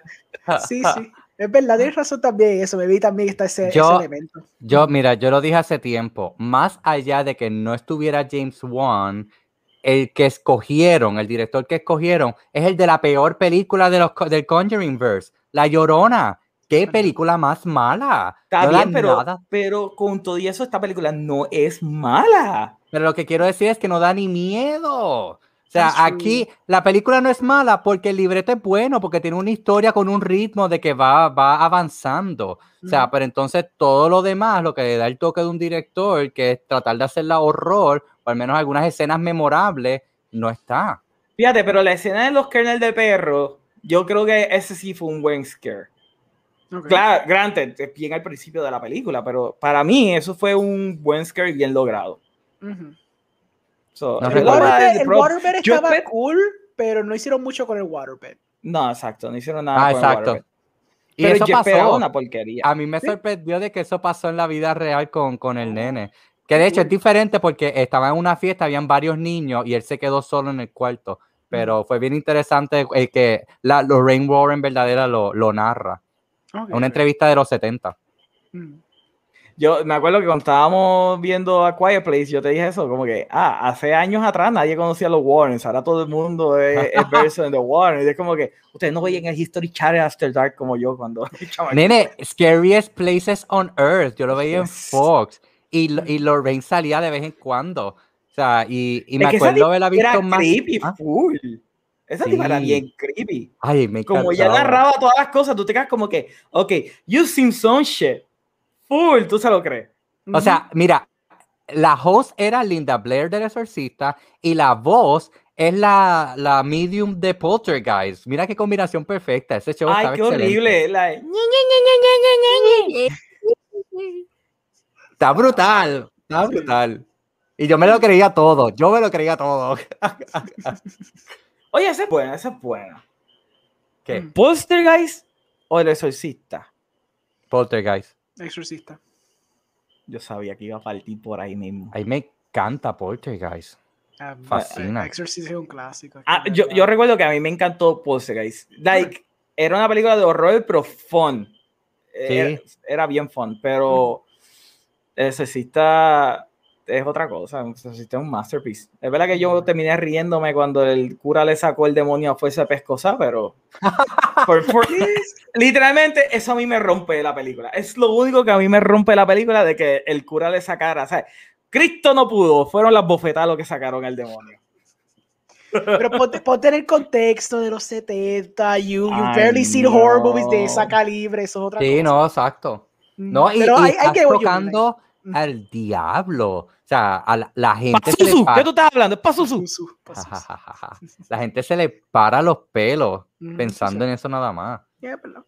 ¿Alguien- O sea, ahí me da, mira, yo recuerdo una cita de Wes Craven este, Ajá. refiriéndose a The Exorcist. Él dice, cuando él la vio, él dijo, wow, this filmmaker is dangerous. Y esa, y esa en la mente siempre se me va a quedar. Ok. Ok, pues dale, vamos, vamos a hacer otra, otro de estos de horror. Mm. Ok, ¿Exorcista, Conjuring o Hereditary? Conjuring. Mm, shit. Yes. Yo creo que DX. Ok, vamos a quitar el Exorcista, porque el Exorcista es un es que clásico. un clásico, me, Exacto, vamos a por eso quitar el Exorcista. temporario. Pero me gusta que Oscar no titubió. Oscar no, no titubió, no, no le los clásicos. Es lo que a él le gusta. I, I like it. Ahora tú me dices. Hereditary Conjuring, Hereditary. Hereditary. Hereditary. Conjuring. Hereditary es cine. Pero es que, Buenísimo. Orengo, ese final de, Hered- de Hereditary comparado con el resto de la película, como que no está a la Eh, altura. sí, Eh, está eh, bien eh, a la para altura. eso mismo es, exacto. Ese es el momento donde él te puede tirar toda esta loquera porque ya tú estás con un build-up de tensión bien cabrón por dos horas. Ese era el momento de tirar fin, todo. Rey Paimon al frente tuyo. Uf, poderoso. Hereditary. Eh, eh, granted. Hereditary es una película que yo no puedo repetir mucho. Ok. Para mí es una película asquerosa. Sí, it is. O sea, y, y no la puedo repetir mucho. Pero, es que wow. Heredita- Hereditary también afecta solamente la primera vez. Es como que un mood y una atmósfera que te trabaja la primera vez que la ves. Ya después, como tú sabes lo que pasa, pues no es tan enjoyable. Mientras que para mí, Conjuring sí. Por eso es que me voy también más por eso. Mm, Fíjate, Porque la tendría que ver Hereditary otra vez. La experiencia de ver Hereditary la primera vez me gustó. Claro, no me encantó el final, pero al menos la experiencia overall, o sea, la tensión y el suspenso que esa película me tenía, yo me sentía de que yo había hecho algo malo. O sea, de que Oh. la policía me iba a buscar porque yo maté a alguien. Ok, pero, pero como milestone de película de horror, o sea, cuando tú vienes a ver el horror moderno, tú tienes Conjuring y tú tienes Hereditary. Ah, diablo. Pasa es que, esa mira, pregunta en Omar, serio. Ahí tienes a Orengo y a mí, porque Orengo es más Sí. artístico Ay, y es más no, comercial. Sí, es verdad. Tienes que buscar a John into the mix a ver qué John diría. John would be the tiebreaker. Sí, pero yo, yo soy más comercial, más allá de One, yo soy más comercial. Aunque I will say ¿Qué this, diría The John? Conjuring tiene validez. Y tiene, si tú te vas en el elemento Sí. de lo que es horror moderno, yo tengo que dársela más a The Conjuring que a Hereditary.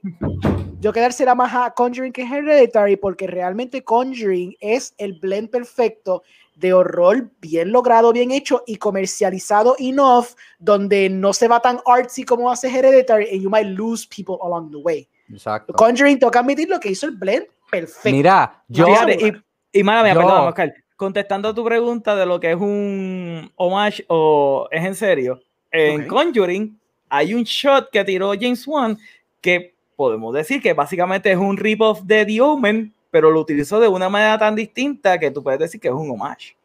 Porque el, ese shot, cuando enseñan que es un zoom, básicamente es un freaking zoom bien extraño que él hace para cuando está el árbol y está la nena con la cajita. Ah, sí me acuerdo. Yeah. Eso es eh, The Ok. Omen. Sí, sí. Full. Exacto.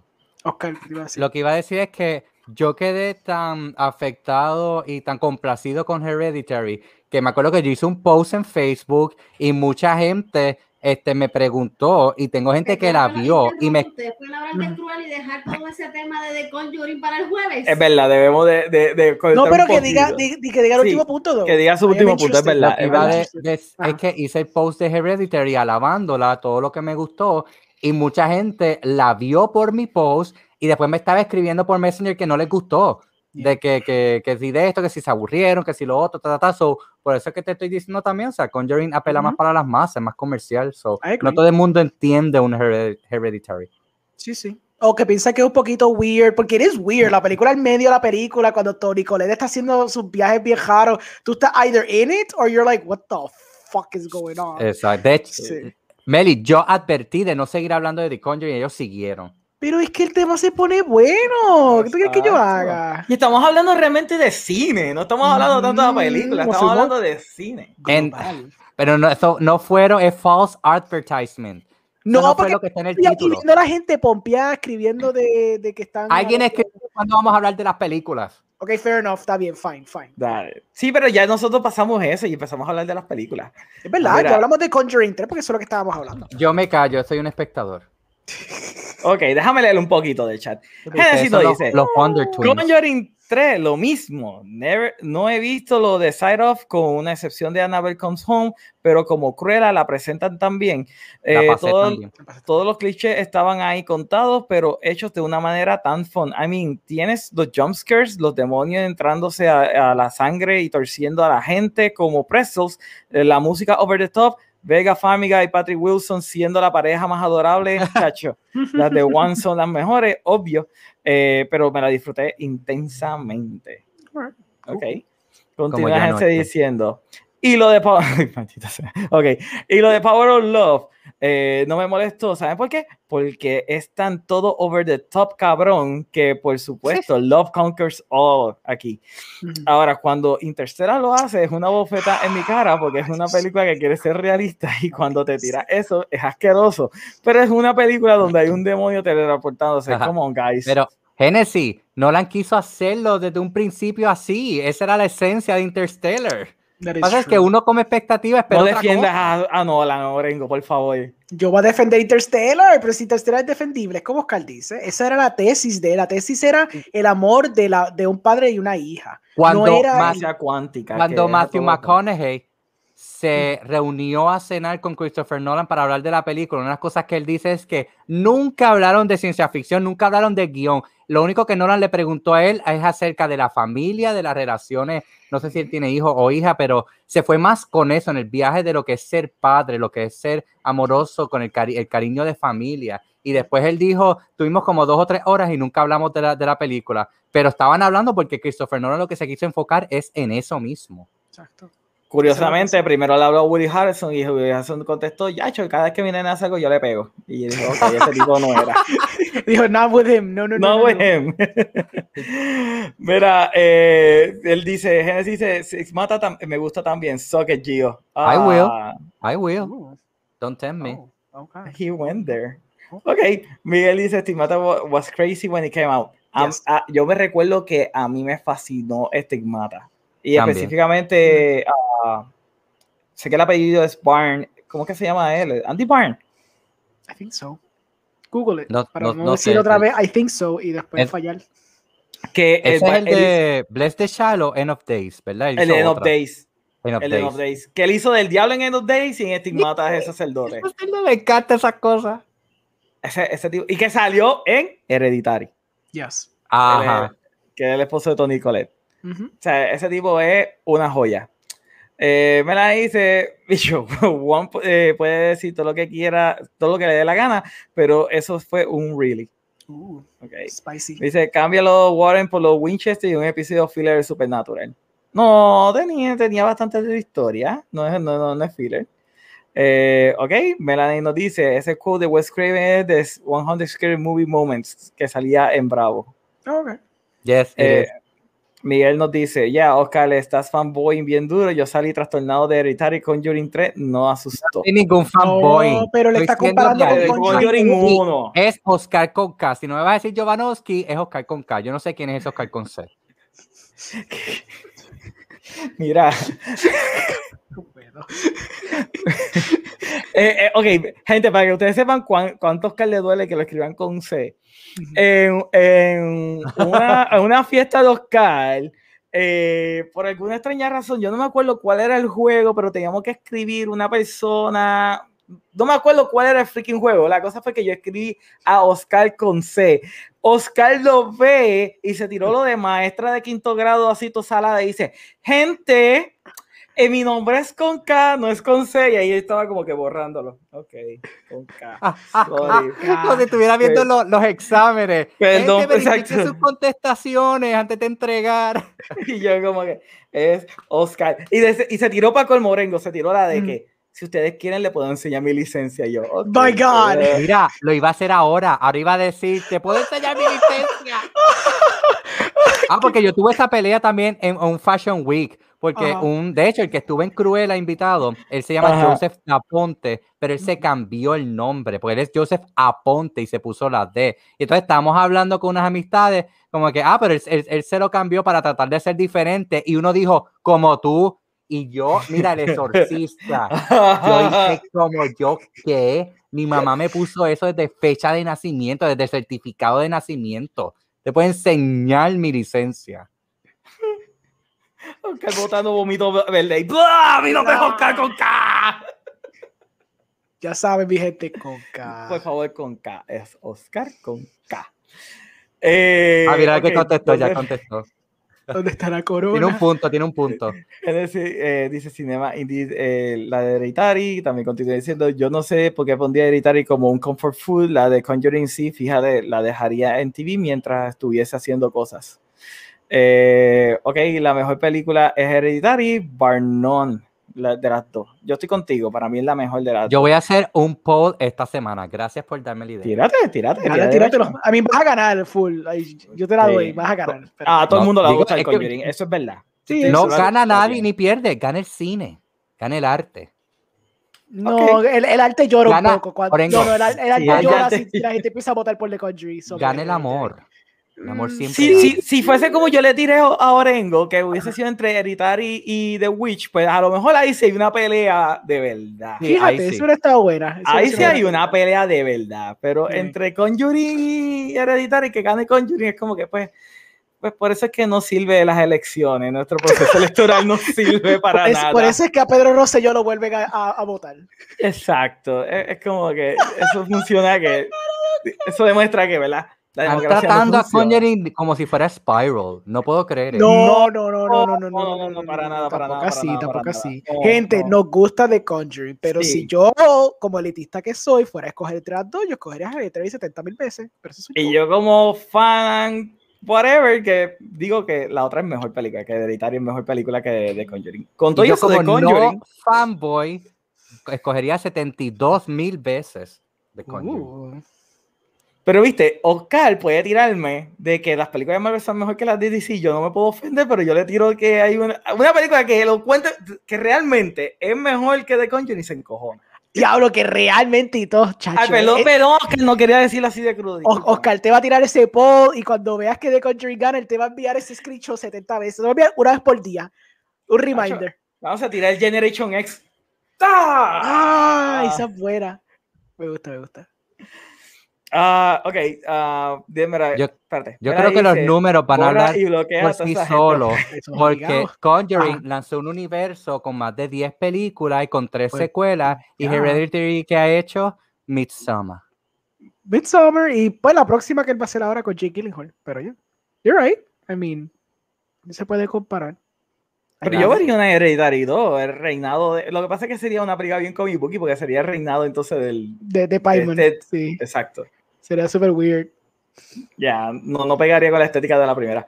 Melanie, eh, Genesis nos dice, mi familia les fraqueó tanto de los exorcistas que pensaban que Linda Blair murió después eh, porque pensaron que se le había metido algo de verdad. No, No, la que fue murió fue la de... La de Poltergeist. La de Poltergeist. Bien triste lo de Poltergeist. Sí. Ah, Pero logró ok. hacer 3. No, hizo dos. Hizo Ella no 3. lleva la la tercera. trilogía. Ella hizo Ella la- tercera. Sale la tercera, sí. Mm, Eh, ella con una pareja es nueva. Que ella murió en la tercera, es verdad, ella murió después Right, de la right. tercera. Fíjate, la 3, la 3 es mejor que la 2. Me gusta la 3. No, la dos está malita. Vaya, güey, ¿ustedes creen que realmente la película la dirigió Spielberg? La ¿Cuál primera fue? sí. La primera. La primera. Siempre estaba ese debate. Eso es, un buen- eso es una buena pregunta. Sí. Porque Sí. hasta los mismos Ah. actores decían que Spielberg estaba casi todos los días allí. Sí. Sí. Sí, fue Spielberg. ¿Tú crees Y que fue Spielberg? nota. Lo que pasa también es que eh, si hubiera sido full Spielberg, hubiera sido más elevada, porque Poltergeist es muy comercial y, y Spielberg tiene un toque como que más, más serio, más artístico, porque mira lo que estamos hablando este de Jaws cuando comparamos con A Quiet Place, o sea. Spielberg se tira esos momentos que en Poltergeist hace falta, en Poltergeist es como que más, es más vistoso. Ok. Mm, ok, te puedo, te puedo comprar eso. Con todo eso, a mí me encanta Polse, que para mí es mí también. Sí. una, una joyita. Claro que sí. Este, Genesis dice, pues su tesis fue una mierda. Mira, admiro, admiro lo que hizo y es bien hermoso, solo que falló para mí. ¿De qué Interstellar. hablaba él? Interstellar. Interstellar. Ah, de Interstellar. Eh, aquí dice, pero escribí Socket, caí en la trampa. Ujú. Y lo seguirá haciendo. Mira, Miguel nos dice, eres Oscar con C hasta que no vuelva la corona. Ah, pues en, en dos meses. ¿Dónde está la corona? Genesis nos dice Conjuring no es arte per se, eh, es arte pero comercial. Hereditary se siente como un statement de un artista. Juan solo quiere entretener y que se y la pase súper. Pero las dos son buenas. No, a eso añádele que él quiere contar una buena historia, porque él le dedica a los personajes, a la familia y a los Warren. I agree. So, de hecho, hay gente que hasta dice que, que le gusta Conjuring, pero que encuentra el principio aburrido o lento. Y es porque está estableciendo una buena historia. Ujú. Sí, sí. Bueno, yo nunca he escuchado a nadie decir que era aburrido al principio, pero, pero dale. Sí, tú-. Yo sí, yo trabajo con plebe. me, Meli dice, como no fanboy, me retiro a cagarme de la risa. Porque se cree que.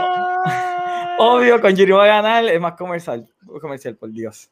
Mm. Es como poner el, el- el mismo día de estreno una movie de superhéroes de Marvel versus un superhéroe de, de Image o Dark Horse. I mean, ¿quién va a ser más? Boom Studios. Pero lo que pasa también es que con, Ajá. con Conjuring 1, Juan no estaba ultra mega probado con las masas. O sea, él estaba regresando con Insidious y Conjuring es la primera película de todos, o cogió a la gente de sorpresa. O sea, no es algo establecido. Eso te lo puedo comprar si fuera la tercera de Conjuring, porque ya sabemos que está la maquinaria corriendo. Cuando la primera de Conjuring salió, cogió a todo el mundo de sorpresa. Yo me acuerdo, o sea, Omar conoce a Olan, este, cuando salieron los trailers, yo me caía de fundido porque ya yo era fan de, de James Wan y sabía que era bueno con horror. Este, y él y mucha gente dijo, esta película va a ser una mierda. O sea, porque muchas películas de horror que estaban saliendo también eran bastante genéricas. Sí, Y para aquel yo- tiempo sí. hasta el final yo dije, vas a ver que va a ser bien buena y va a ser exitosa. Y créeme de que cuando salió todavía anualmente se lo recordaba. Ya no porque sé que se, se molestaba, pero me acuerdo de eso todavía, que la defendí así mismito. Gracias. Pero fíjate, si tú me das a comparar entre Con- el universo de Conjuring y el universo de Insidious, a mí me parece más interesante el de Insidious. Oh. A mí me parece mucho más interesante el de Insidious. Es más fantasioso también. El Insidious. Sí, sí, pero, pero para mí es. A mí Insidious 1 y Insidious 2 me agarró, o sea, me tuvo más tensión que tal vez las de Conjuring. Porque la de Conjuring yo pensaba que ya de por sí me iban a asustar en cualquier momento. Sin embargo, eh, los scares en las de, en las de Insidious estaban bien escondidos, ¿sabes? Me tomaron por sorpresa específicamente cuando sale el demonio detrás de Patrick Wilson. Eh, esa escena, eso está cabrón. Y no usa sonido, no usa nada, sencillamente te pone la cara detrás de él, Y horrible. ya. Sí. Él, que- él trata de, de emular eso con Conjuring 2 con la monja al principio. ¿Tú crees que va a salir en el Sí. espejo y sale detrás de, de Lorraine? Sí, Ya. sí. A mí me da gracia porque con Insidious, él y Lee Wanell lo que hicieron, ellos tenían una libreta con varios scares que ellos han encontrado o se les han ocurrido a través de los años de que pudieran ser efectivos y los juntaron todos en una película. O sea, a lo mejor por eso también Insidious funciona de esa manera, porque eran cosas que ellos ya tenían orgánicamente, mientras que acá tuvieron que como que inventarse on the spot. Ok. Ah, mira, vamos a seguir aquí rapidito. Genesis dice, no, era linda específicamente porque mi familia nunca había visto Poltergeist y eran mis abuelos y no veían mucho.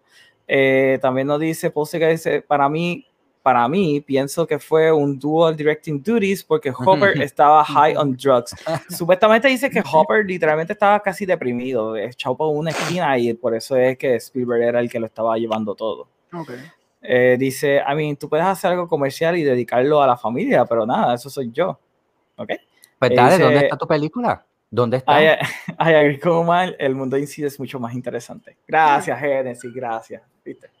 Ok, al- ajá, Yo ¿qué te encuentro los Warrens más interesantes porque, eh, a ver, después que salió Conjuring 1, pues que me metí bien en el mundo de ellos, vi un montón de documentales de los casos y hay muchos que todavía no sabemos, o sea, que las películas no lo han presentado, que están súper interesantes. Hay uno que tiene que ver, yo lo sigo diciendo, con los Everglades, que ellos investigaron que uno de las piezas del avión que se estrelló en The Everglades, yo no sé si ustedes sabían eso? Ujú, ujú. este, que est- eh, lo usaron para otros aviones y estaba embrujado, porque muchas azafatas y muchos este, pasajeros se quejaban y ellos tenían esa, esa puerta también en, en su museo. No, sé qué pasó después, pero esa historia estaba súper interesante y estoy esperando que hagan algo con eso.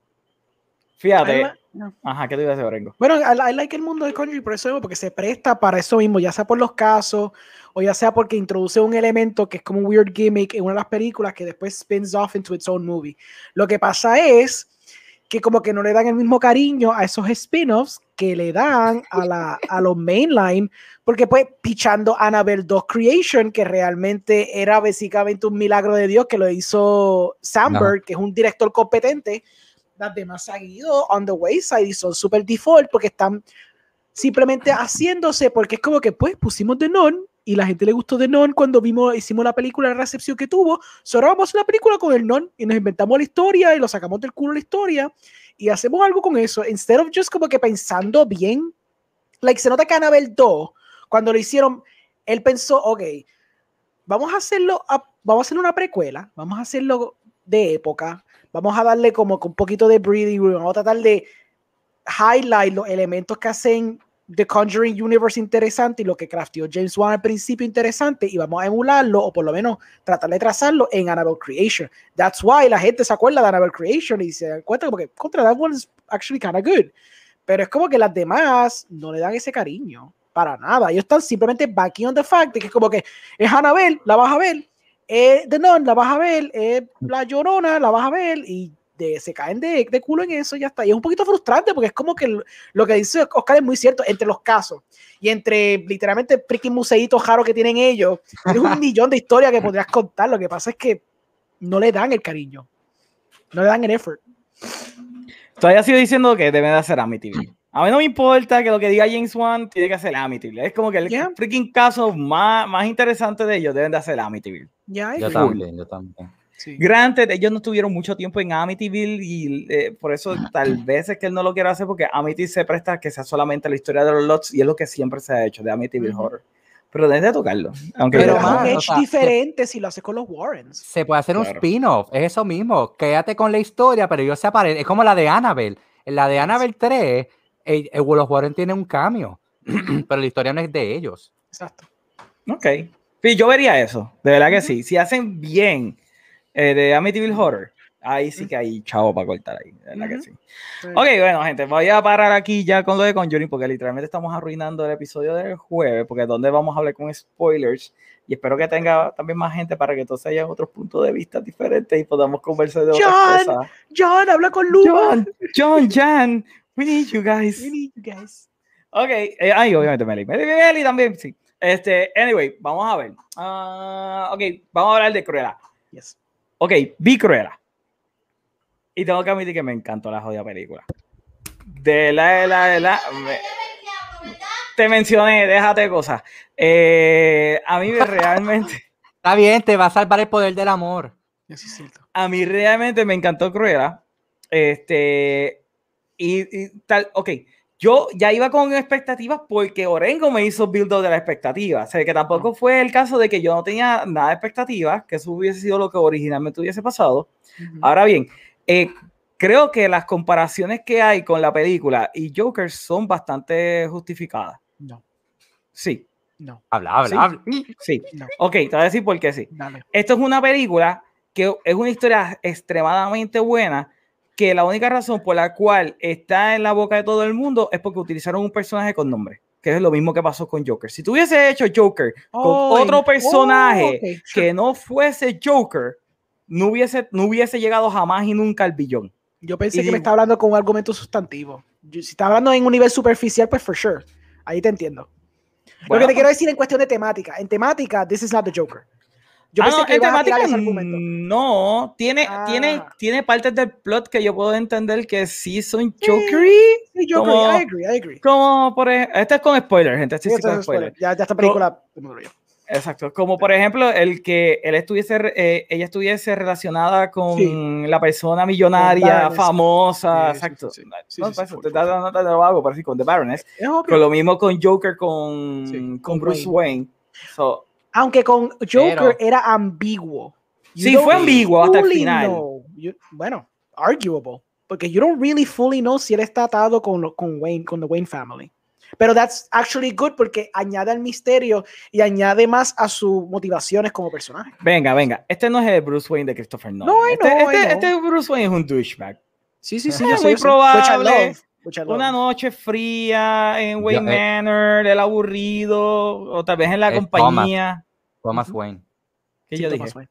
Bruce Wayne, yo dije. Bruce. Pues, Thomas, dale, Thomas Wayne. Es de Thomas Wayne, Bruce- un douchebag. Es muy probable Sí, sí. que él sí le haya, le haya dado a, a, a la loquita que le limpiaba la casa. No, no, I, I, lo- I love que ese sea eh, una idea porque en verdad rompe con lo clásico del Joker. So, Si Arnold Schwarzenegger lo hizo, casado con Maria Shriver, o sea, que Thomas Wayne lo haga, no es nada. yeah, fair enough.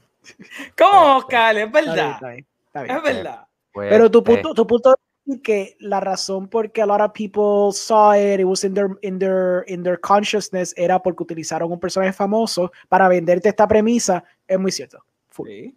Y hablando claro, la película está sumamente brutal. Realmente, si esto hubiese sido hecho con otros personajes, tal vez le hubiese tomado un tiempo en lograr tener fanática, se hubiese convertido en un cult clásico, lo que sea, y después entonces todo el mundo diría como que diablo, esa película fue un masterpiece. Devil Wears la pe- Prada. Pero cuando salió, mucha No. gente la, le gustó, though. ¿No? Sí, sí, sí, no, de Sí. Devil Wears Prada sí, lo que pero estoy diciendo es lo que Omar dice de que como esto es un brand y un personaje reconocido, y yo digo de que Devil Wears Prada no lo es, porque no mucha gente sabe del libro, y, y gustó siendo una película original.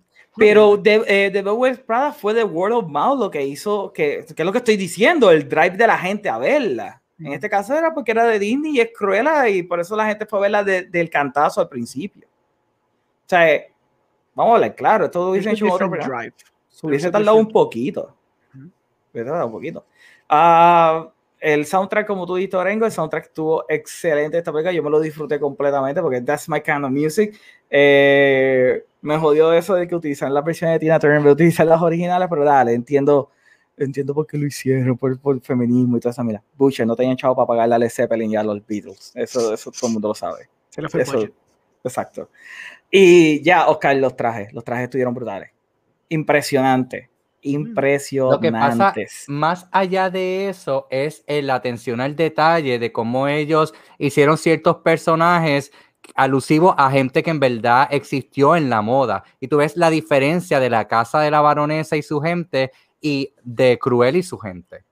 Sí, y, ese estilo punk rock que ella le estaba dando, todas las cosas que ella estaba haciendo, me encantó. Ese traje de ella, ¿verdad? Como militar y tapando así el carro de la baronesa, eso Eh, estuvo excelente. Fíjate, yo pensé en Michael favorito. Jackson y nadie dice Michael Jackson porque Michael Jackson tenía esos jackets que eran con un montón de guindalejos y con cosas. Mm, true. Y, y no he visto en ningún sitio. Punto, sí, tiene un punto. Tienes un post ahí, deberías postearlo. Sí, debe postearlo, exacto, de Lo misma estoy vibra. tratando, pero me empecé a buscar muchas eh, jackets de él y como que ninguno se parece exacto, porque es rápido, porque eso pasa. Si no encuentras algo bien exacto, bueno, la es gente bien Lairis, como para el 96 por ahí, que él estaba con esa pendejada de sí, esos blanco, jackets. cuando era blanco. Cuando era blanco. Se tiró de Hot Time Yo no- Machine. Exacto. no, no me asocies con esa película. Win, win. Caíste, Oscar. Caíste ahí. Ah, ahora, algo que me impresiona, y ya que estábamos hablando de homage o uh, es en serio. ¿cómo ustedes no mencionaron a Terminator? ¿Cómo ustedes no mencionaron a ¿Dónde Terminator? estaba? Ok, you need to give me a refresher. ¿Cómo que tengo que darte un refresher?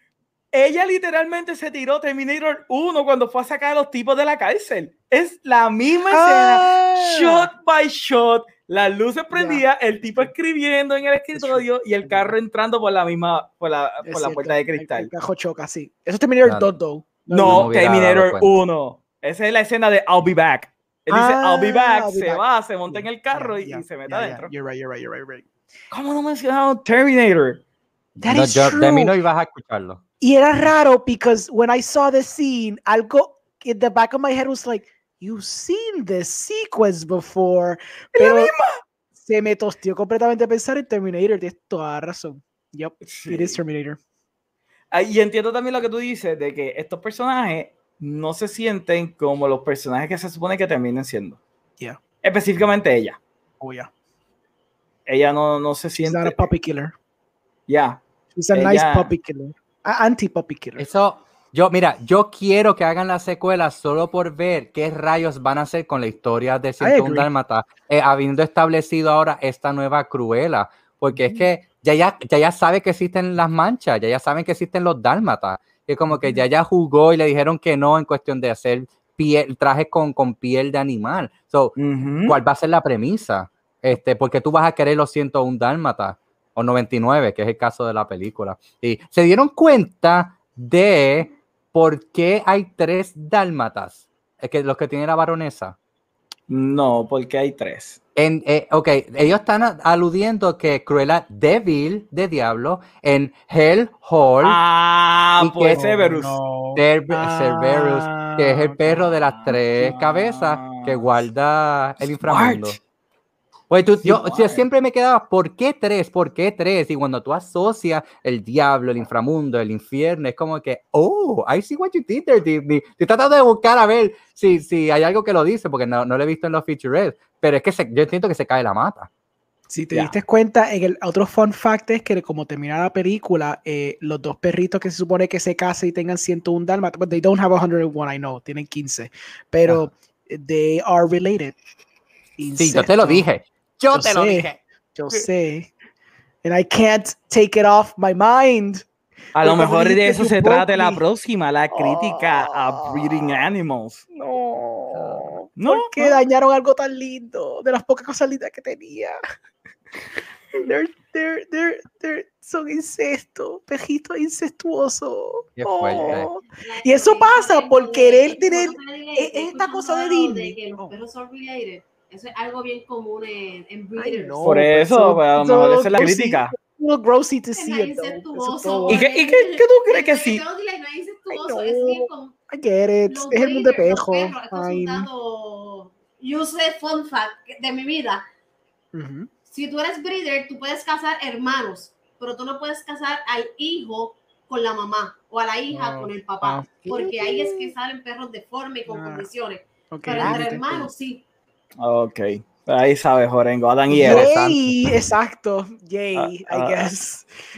Doesn't Pero, ok, ok, horrible. ok, I got the pitch, I got the pitch. Ok, dale, tíralo. Cruella 2 es que ella quiere rescatar a los perros de, de estos dos zánganos que están haciendo breeding entre hermanos porque no se dan cuenta, pero como ella quiere aparentar ser mala, pues entonces dice que la excusa es porque quiere hacer un jacket.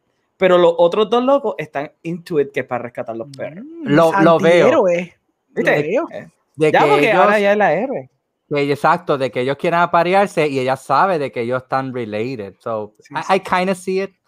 Mira, nos pregunta William qué pensaron de Jasper y Horace. Ah, para mí ellos se, se robaron la película. Sí. Ah, ellos se robaron la película y Horace, yo me reí con cojones con él. Y no por el fat shaming que tú insinuaste en el último podcast, Oscar. Ujú. Yo, No, cada vez que el fue. gordo corre, corre. uh, uh. No, no, eh, no, no fat shaming. Él era yo dije funny. eso. Omar tiene una cosa con los gorditos, eso es todo. Siempre. Él ve gordito turururu, turuturu, y él dice, ja, ja, ja, ja, ja, No you're fat, ja, ja. No, pero a, a mí me gustó y me gustó cuando hizo drag. Le queda bien. Tiene Ah, futuro no, en cabrón, drag. yo por poco me muevo de la risa cuando hizo de drag. Sí, Es que Es como que- reveal, estuvo ¿En brutal. serio? yeah. ¿Quién no se dio cuenta que él era un hombre? La se miró ahí mirando a la cámara y con el freaking make-up puesto de Costner. Ahí me recordó al, a los tíos de Casper, que hay, hay una escena que el gordito se viste de mujer. Cuando va a ser la esposa. Pero te fuiste bien para atrás, loco. Se metió ahí para atrás. ah, yo vi Bien Matrix. 20 mil veces Casper, me encanta. En el cine. ¿Cuántos años tiene? En el cine la vi una vez, pero la tenía en VHS. A ver, no me diste por el, por el nene. ¿Cómo que se llamaba? ¿Cómo que se llama él? Este. De Casi. Bon- Gonzagua, de. Gonzagua. Oh. De Gonzagua, es por eso, era por de Gonzagua. Sí. Pero fíjate, te puedo confesar que a mí me gustaba Cristina Ricci. ah, pero es que. Cristina Ricci. Oh, Jesus Christ. Sí. Eh, ok. Eh, Oren, ¿algo Que va a salir en Matrix 4. Sí, Para va a salir volver a trabajar con Wachowski. Ujú, Christina Ricci. Wait, ¿quién? ¿Cristina Ricci? Yeah. Sí. No, no sabía que ella Este- estaba en Matrix 4. Ama- Bueno, pues chichando, puso la noticia hoy que Ay, es no te vieja. ponga. Literalmente, cada vez que yo veo algo de Matrix 4, yo, yo esquipeo porque yo no quiero saber nada de Matrix 4. Ah, Ah, ok. ok, ok. Matrix para mí es como que the quintessential sci-fi movie y aún yo soy de las pocas personas que te pueden defender Matrix 3 full como fan te puede defender Matrix 3. no como película eh, Orengo sino por lo que ellos trataron de hacer con Matrix 3, yo puedo defenderla hasta cierto punto. Pero con todo y eso, yo no quiero saber absolutamente nada de Matrix 4 hasta que yo la vea en el cine. That's fair, Fair enough, como diría. Orengo. Exacto. Fair. Sí. fair, fair, fair. Pues, eh, bueno, no sé, yo, yo estaba hablando de los pejitos esos que sin testosos, pero I like the movie. Me gusta el soundtrack, me, me gusta eh, las actuaciones también sólidas. Para una película que tiene una barra bastante baja, no porque era Disney, era simplemente porque estos live action realmente muchos de ellos no me pompean. I came out like liking it a lot y en verdad está bien logrado. Lo único que digo es, es lo que siempre dije. No, si, si el goal era, que Oscar me dice que no, pero si el goal era querer hacer esta cruela que fuese la cruela que tú ves en la película animada, no lo logró. Si el goal es reinventar el personaje para poder crear una franquicia nueva, but I think they did it successfully porque crearon una interpretación de Cruella que está interesante, está cool como antihéroe, whatever, ella media malita, media cool, Media malita. media sí, porque pues ya para no decir que es full evil, porque realmente no es full evil. No, ya no es full evil. realmente ya eso, ya eso es algo interesante en cuestión de script writing. How can you make a purely evil character work in a movie? ¿Me entiendes? Porque tienes que Ella es chaotic good. Exacto, pero es que realmente ponte a pensar porque not even the Joker, porque the Joker you had to give him a sympathetic backstory para poder justificar su arco. Like if you build, if you did a movie y mucha gente piensa que eso sería cool verlo, pero si tú hicieras una película, por ejemplo, de Darth Vader, genuinamente si hicieras una película de Darth Vader, straight on, Darth Vader malo, matando gente por toda hora, sería Ah, la película más freaking hablando. aburrida del planeta Tierra. Claro que no. Tú eres loco. You Super say OP, that. Jedi por toda la galaxia. You say that, pero you don't really want that. You need un character arc que te lleve hasta eso. Tú no puedes tener literalmente varas, you. Darth Vader por dos horas bien stoic matando gente because you're gonna get bored. No puedes tener eh, ¿qué otro villano es icónico? Dame un villano icónico rápido. Ah, Norman Bates. No. No, no, no. De hecho, Ajá. te-. Orengo, termina, termina, que estás No, ahí no, no, muriéndote. traté de pensar en un villano icónico extra para, tirar mi punto. dieron cuenta cuando Mm. ellos estaban haciendo el heist en el hotel, en un hotel, ella de Mucama tenía el nombre de Norma, Norma Bates, que también es Oh. Mucama de un hotel. Yo y es no me una fijé en persona eso. Con, en eso. este, con dualidad, este, o sea, al menos Norman Bates, que es alguien Sí. que, que es loco, pero quiere hacerse pasarse de bueno. Ujú. So, una referencia a Hitchcock y ellos, Fíjate, sí, es verdad. y ellos algo. usaron Sí, al sí. principio, ya estaba viendo una película de Hitchcock que se llama Lifeboats, donde sí, sale, donde sale una actriz, yo lo tengo por aquí apuntado, Talula Banhead, que fue la inspiración de la Cruella animada de los 1960. Oh, So, that I didn't circle. know. Eso está súper no cool. sabía. Eso está súper cool. Good to know para la gente que buscó el artículo Sí. y leyó de eso y no lo supo viendo la película. Pero Talula cool. Bankhead. Ok, mira, William dijo Voldemort. Tú no verías una película de horas de Voldemort. A No. menos que le des el compelling beginning que a veces que te introdujeron, creo que fue en la. ¿Cuál fue esa película que Dumbledore fue al pasado con Tom. Riddle chiquito? Bueno, bueno, es que se suponía que esa película era la película de Dumbledore. Eh, exacto. Digo, Dumbledore de Voldemort. De Voldemort, perdón. Se suponía Bueno. que esa era la película de Voldemort. Y Yeah. eh, por eso es que a mí me encojona tanto de Half-Blood Prince. Esa película yo me vomité en el cine viendo porque Creo que de Half-Blood Prince yo lo leí más veces que el quinto, aunque yo diga que el quinto es mi favorito, yo leí más veces de Half-Blood Prince y es como que, sala madre, porque hicieron Exacto. esta mierda. Por eso te Concuerdo, concuerdo. Pero even that, con Voldemort, tienes que darle un compelling origin story para que tú entiendas la justificación de por qué se convierte Voldemort. Pero tú no puedes tener el villano ya fully formed y una película de dos horas de eso because you're not gonna enjoy it. Por eso hasta con Cruella, you need to make her an anti-hero porque you need something para latch on to the character. Porque si no, te, no you're not gonna do anything. Ese es Pero mi Orengo, lo que pasa es que eso lo sabemos nosotros porque estudiamos guion. Y esa es una de Ujú. las cosas que dicen. Los sí. fans no quieren ver eso. O sea, los fans literalmente, como Mara ha dicho, quieren ver full on evil, evil. Y no se dan cuenta que para hacer una siento, un historia... ataque personal. No, no, es personal, estoy diciendo Porque verdad, porque lo que dijiste pasa que, tú verías lo de Darth Vader matando a Jedi dos horas. Claro que, es sí, pero es Darth Vader.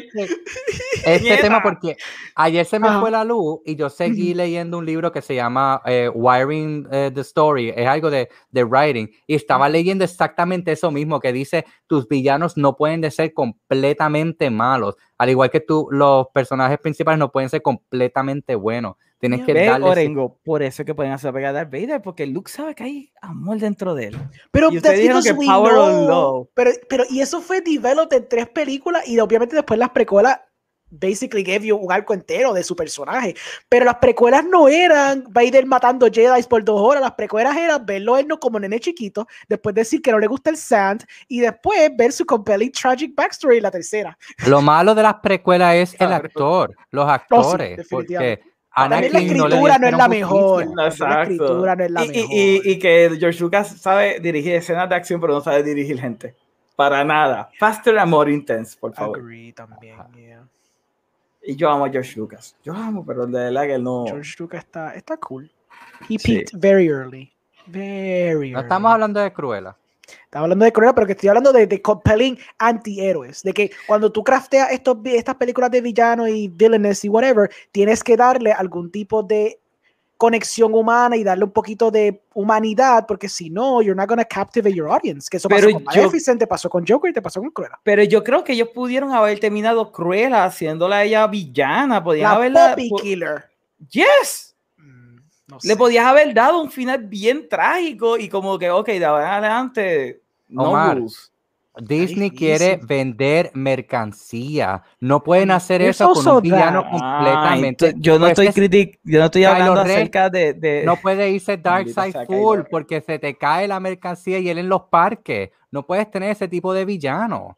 O sea, tú no ves a Palpatine en los parques. eso, eso es lazy writing y Palpatine debería estar en todos parques porque Palpatine es un No excelente es personaje. lazy writing, es conocer a es tu audiencia lazy, y a es tu lazy mercado. writing. El mercado porque si tú tienes el héroe, tú puedes tener un antagonista full. Estoy hablando de una película Ok. donde el personaje principal se supone que se convierte en un antagonista y yo creo que tú puedes hacer una película como Cruella con todo el corazón que tiene esa película y aún así tú terminarla en una nota tan trágica que que justifique que ese personaje se va a convertir en este villano para las otras películas que van a ver. Por ejemplo, Joker. Joker empieza con una película, ¿verdad? Donde tú, de- tú estás bien simpático con el personaje. Hicieron Kick the Puppy al principio, pero con él lo patearon al principio de la película. Tú ves toda la mierda que es su vida y aún al final, cuando él se convierte en el villano, no se convierte en un Joker bueno, no, es el Joker villano porque su final fue tan y tan trágico que la única catarsis que tenía este personaje era go full, full retard. Sí. O mejor Pero esa es una película R que no es familiar, es para adultos. Versus Disney, que es familiar ante todo. Pero vamos a hacer el ejercicio. Si Disney no tuviera que bank on the fact que tiene que vender mercancía, ¿tú crees, Oscar, que, el- que se podría haber construido esta película donde tiene un final trágico y she could become the puppy killer para la, para la secuela? Sí, porque mira, en el 96 lo hicieron con Glenn Close. Hicieron Ujú. una villana de que hacía eso. Esto es para sus tiempos. Y ahora mismo estamos en otra etapa donde todos los villanos lo están convirtiendo en antihéroes para eso mismo, para vender, para hacerlo más compelling. Estamos entrando a otra generación y hay que adaptarse a los tiempos. Ok. Ahí está, tienes tu punto mal, te lo, te lo digo. Es que simplemente it's more, of a, it's more of a merchandising and marketing thing, realmente. No Pero necesariamente yo no sé por qué. Oscar justifica más esos intereses corporativos que los intereses artísticos. A mí me jode. Porque yo soy con la realidad. Yo puedo tener mi Ah, Ah, yo versión, vivo en mi punto de vista. A mí ¿Y me gustaría ver vista? A mí me gustaría ver una Cruella full villana. A mí me hubiera gustado ver eso, pero sabía que no lo iban a hacer y entiendo que no lo, el por qué no lo hacen. So, por eso es que yo soy así, porque yo siempre trato de justificar el otro lado de la moneda. Yo jamás me vas a escuchar diciendo, diablo, ustedes tienen razón, yo estoy con ustedes. ahora hasta la ul-". No, al menos que hablemos de la sexta película de Harry Potter. Ahí sí estoy con ustedes full. Ahí está. Es que eso es indefendible. Es indefendible. Sí, pero es full. indefendible. David Jesse es lo peor que le pasó a, a franquicia Harry Potter. Está bien, ok. Mira, Mira, Meli diciendo que le enseña a, la- a la- a los niños, mira, la gente está peleando porque el personaje de Artie está ahí, porque hay un homosexual en una película en el, del mundo de la moda que ni siquiera tiene relaciones homosexuales, simplemente es flamboyant. So, es súper todavía flamboyant. la gente cuando- está cerrada, todavía el público de Disney no acepta esas cosas. Wait, wait. El personaje de Artie a mí me friqueó. Y te voy a decir por qué a mí me friqueó el personaje de Artie. Mm. Porque usted dijo en el, cuando, eh, cuando estábamos haciendo el review sin spoiler, que yo no había visto la película, que si se habían dado cuenta que había un artista famoso que estaba en la película, que fue el que compuso ni que, ni que la música o algo así, dijeron algo así en- entre esas líneas. Y yo dije, wait, wait, wait, wait, Artie es David Bowie. No, no, o sea, ya yo estaba como que súper cojonado que me iban a convertir que Artie era David Bowie. Ok, ok. No, y después cuando lo bonito. veo con el rayito, yo como que, ¿es en serio que se van a tirar eso? Pero qué bueno. No, no, No, no, no. Es una inspiración, es lo que siempre se había puesto. Como Sí, mucho. sí, sí, sí. Yeah. Pero eh, el personaje de Artie no molesta para nada. Cool. eh, al contrario, a mí me encantó el personaje. Personaje está súper, súper, súper cool. Para gente con inteligencia que acepte de que este tipo de personaje va a estar en una película de moda. M- Me dio Pero- gracia la cara de horror de Oscar cuando yo dije que Artie me. Sí, Yo estaba me friqué con tu comentario. Pero, pero tú, ok. Has there been. ah, bueno, sí, siempre hay backlash para todo, pero yo no, yo no he visto un backlash tan grande para la cuestión del personaje de Artie, realmente. Pero Like- si yo, ¿no viste el tweet que yo puse? Yo lo que vi John porque chichando lo que pusieron. que yo, yo sé, yo vi eso, pero que te quiero decir como que no es un big hoopla en- comparado con otros hooplas. No sé si me entiende. En Sí, yo, comparación yo con no, yo no sentí el backlash con este personaje de Artie como con el personaje del amigo de Gastón, que se me olvidó el nombre de él. Ok, pues fine, esa es una buena pero, pero eh, esto es un personaje nuevo que crearon con, ¿verdad? Que, que era un personaje flamboyant, no voy a decir homosexual porque Oscar lo dice muy bien, en ningún momento en la película te, te, Yeah. te lo ponen a él en Y una relación homosexual. está. Ujú. Exacto, ese personaje existe. Versus que el otro eh, personaje lo convirtieron en. Eh, Ok, este personaje va a ser gay en esta película. Y es como que, ok, ¿por qué están haciendo esto? Y sale está toda esta gente peleando porque están haciendo eso. Pienso que en este personaje, un personaje creado, original. Yeah. Pasa también, acuérdate que no- estamos en tiempos pandemias todavía, no todo el mundo la va a ver accesible con tu que esté en Disney Plus, porque a lo mejor no la vayan a pagar. Mientras que en Beauty and the Beast, todo el mundo salió corriendo al cine a verla, hizo un billón. True. También está eso. Mm, Cruella no mm. hizo que la gente cogiera tanto como a Quiet Place. O hasta The Conjuring. Yo creo que hasta The Conjuring hizo un poquito más de chavo. Que estando gratis en HBO Max, which was very interesting para mí ver eso. ¿Verdad que sí? Eh, eh, Conjuring hizo como 22, 23 millones. cada vez que esto pasa, Ah, yo pues digo, no, pues maldita sea, más. Oscar tenía razón. Cruella hizo 30 y hizo, pico. Cruella hizo 21 sin contar los tres. No, hizo nada más 30 y pico. Espérate. Fue 21. Si fue en el fue, fue tres días. Cuando Three cuentas el cuarto día, es 27. Chequeate a ver por si acaso, pero eso fue lo que yo. Mm, No, hizo 30 y pico. Porque estu- estuvo entre las proyecciones de por sí eran 30 y pico y cayó ahí mismito. Ok, ok. Ok, pero, ok, ok, tú como fanático de Disney, Ajá, ¿Cruella o Maleficent? Uh, Cruella. ¿Y tú, Orengo, que tuviste Maleficent o no viste no, yo nunca Maleficent? vi, yo nunca vi Maleficent, yo te voy a decir Cruella por default. Ahí sí que. Sorry. A, a mí me, a mí me ganó más Cruella. Ok. Y, y Maleficent a mí me gustó. Es de las pocas live action de, de Disney que a mí me gustaron, pero realmente Cruella está buenísima. Ujú. De verdad que esto de la moda les quedó súper cool. Y ese, ese plot del traje con los beats, que no eran beats, Sí. amazing. Eso quedó amazing. Déjame Sí, leer un poquito del chat. Traje, tú ¿Eh? sabes que, uno, el traje inspirado en Alexander McQueen y dos, la escena a lo mejor se inspiró en un diseñador que logró hacer eso, eh, Charles James. Él, tenía un back and forth, de hecho, él, fue un diseñador que no era muy, querido, era bastante odioso. Él tenía un back and forth con una publicista y cuenta la leyenda que él envió un ramo de flores en una caja que cuando lo abrió estaba lleno de, de moth. ¿Cómo se dice moth en español? Eh, polillas. Polilla. Hello. Polilla. Polilla, estaba polilla. lleno de polilla. Sí, polilla. Eh, ajá, mira, por eso By the way, antes que leas el papelón de Génesis, acabo de chequear. Los primeros tres días fue 21 millones. Después, cuando fue el Memorial Day Weekend, fue 26 millones. Sigo insistiendo. Ah, te tienes razón, Lorengo. Sí. Después, mira, al, para junio 4 hizo 35 millones. Eso se tardó dos días más. Ok. A mí chavo. Genesis dice, Cruella, yo esperaba lo peor. Estos remakes de Disney son como unos insultos personales en mí, pero cuando veo que están dándole good reseña, como sea, no la quería ver. Pero mi primo la quería ver, así que pues, pero la, me la disfruté. Una cosa, no lo podía creer. La energía, Emma Stone, la villana que la odié y la quería ver muerta. I was having a blast. Si es demasiado larga y hay cosas que no me gustaron, pero low bar de estos remakes, wow. Eh, es más, creo que después verla, la de muñequita, de muñequitos. Fíjate, después de eso yo quería ver la de muñequito también. Después de haber, haber visto Cruella. Algo que Pero- Yo la vi. which is very true, la energía, es muy cierto, a mí se olvidó recalcar eso. La película tiene una energía bien nice y tiene un momentum y un pacing bastante acelerado, pero no malo. Es como que parte de la estética que quiere traer la película, como que la edición, el flow, literalmente they do like a Goodfellas shot, donde está la cámara entrando y saliendo por la por la tienda, si no me equivoco, que podía Sí, haciendo one shots, pero. Exacto, sí, fue un one shot fabricado, pero, pero está cool porque la energía era bien constante, era bien pulsating, siempre estaba como que un high energy, como que hasta los momentos, los únicos momentos pausados eran momentos de character development exposition, pero everything else was like high energy, quick cuts, quick edits, salían como que las noticias así on- on- en, el- en el framing, toda la cuestión, Era una punk, canción. era glam todo el tiempo. Exacto. So, eso es admirable porque lo hicieron de una forma que, unlike, por ejemplo, un Suicide Squad que trató de emularlo, se nota que aquí estaba construido para beneficio de la película y, y la cinematografía ayudaba para eso. Es un mal ejemplo.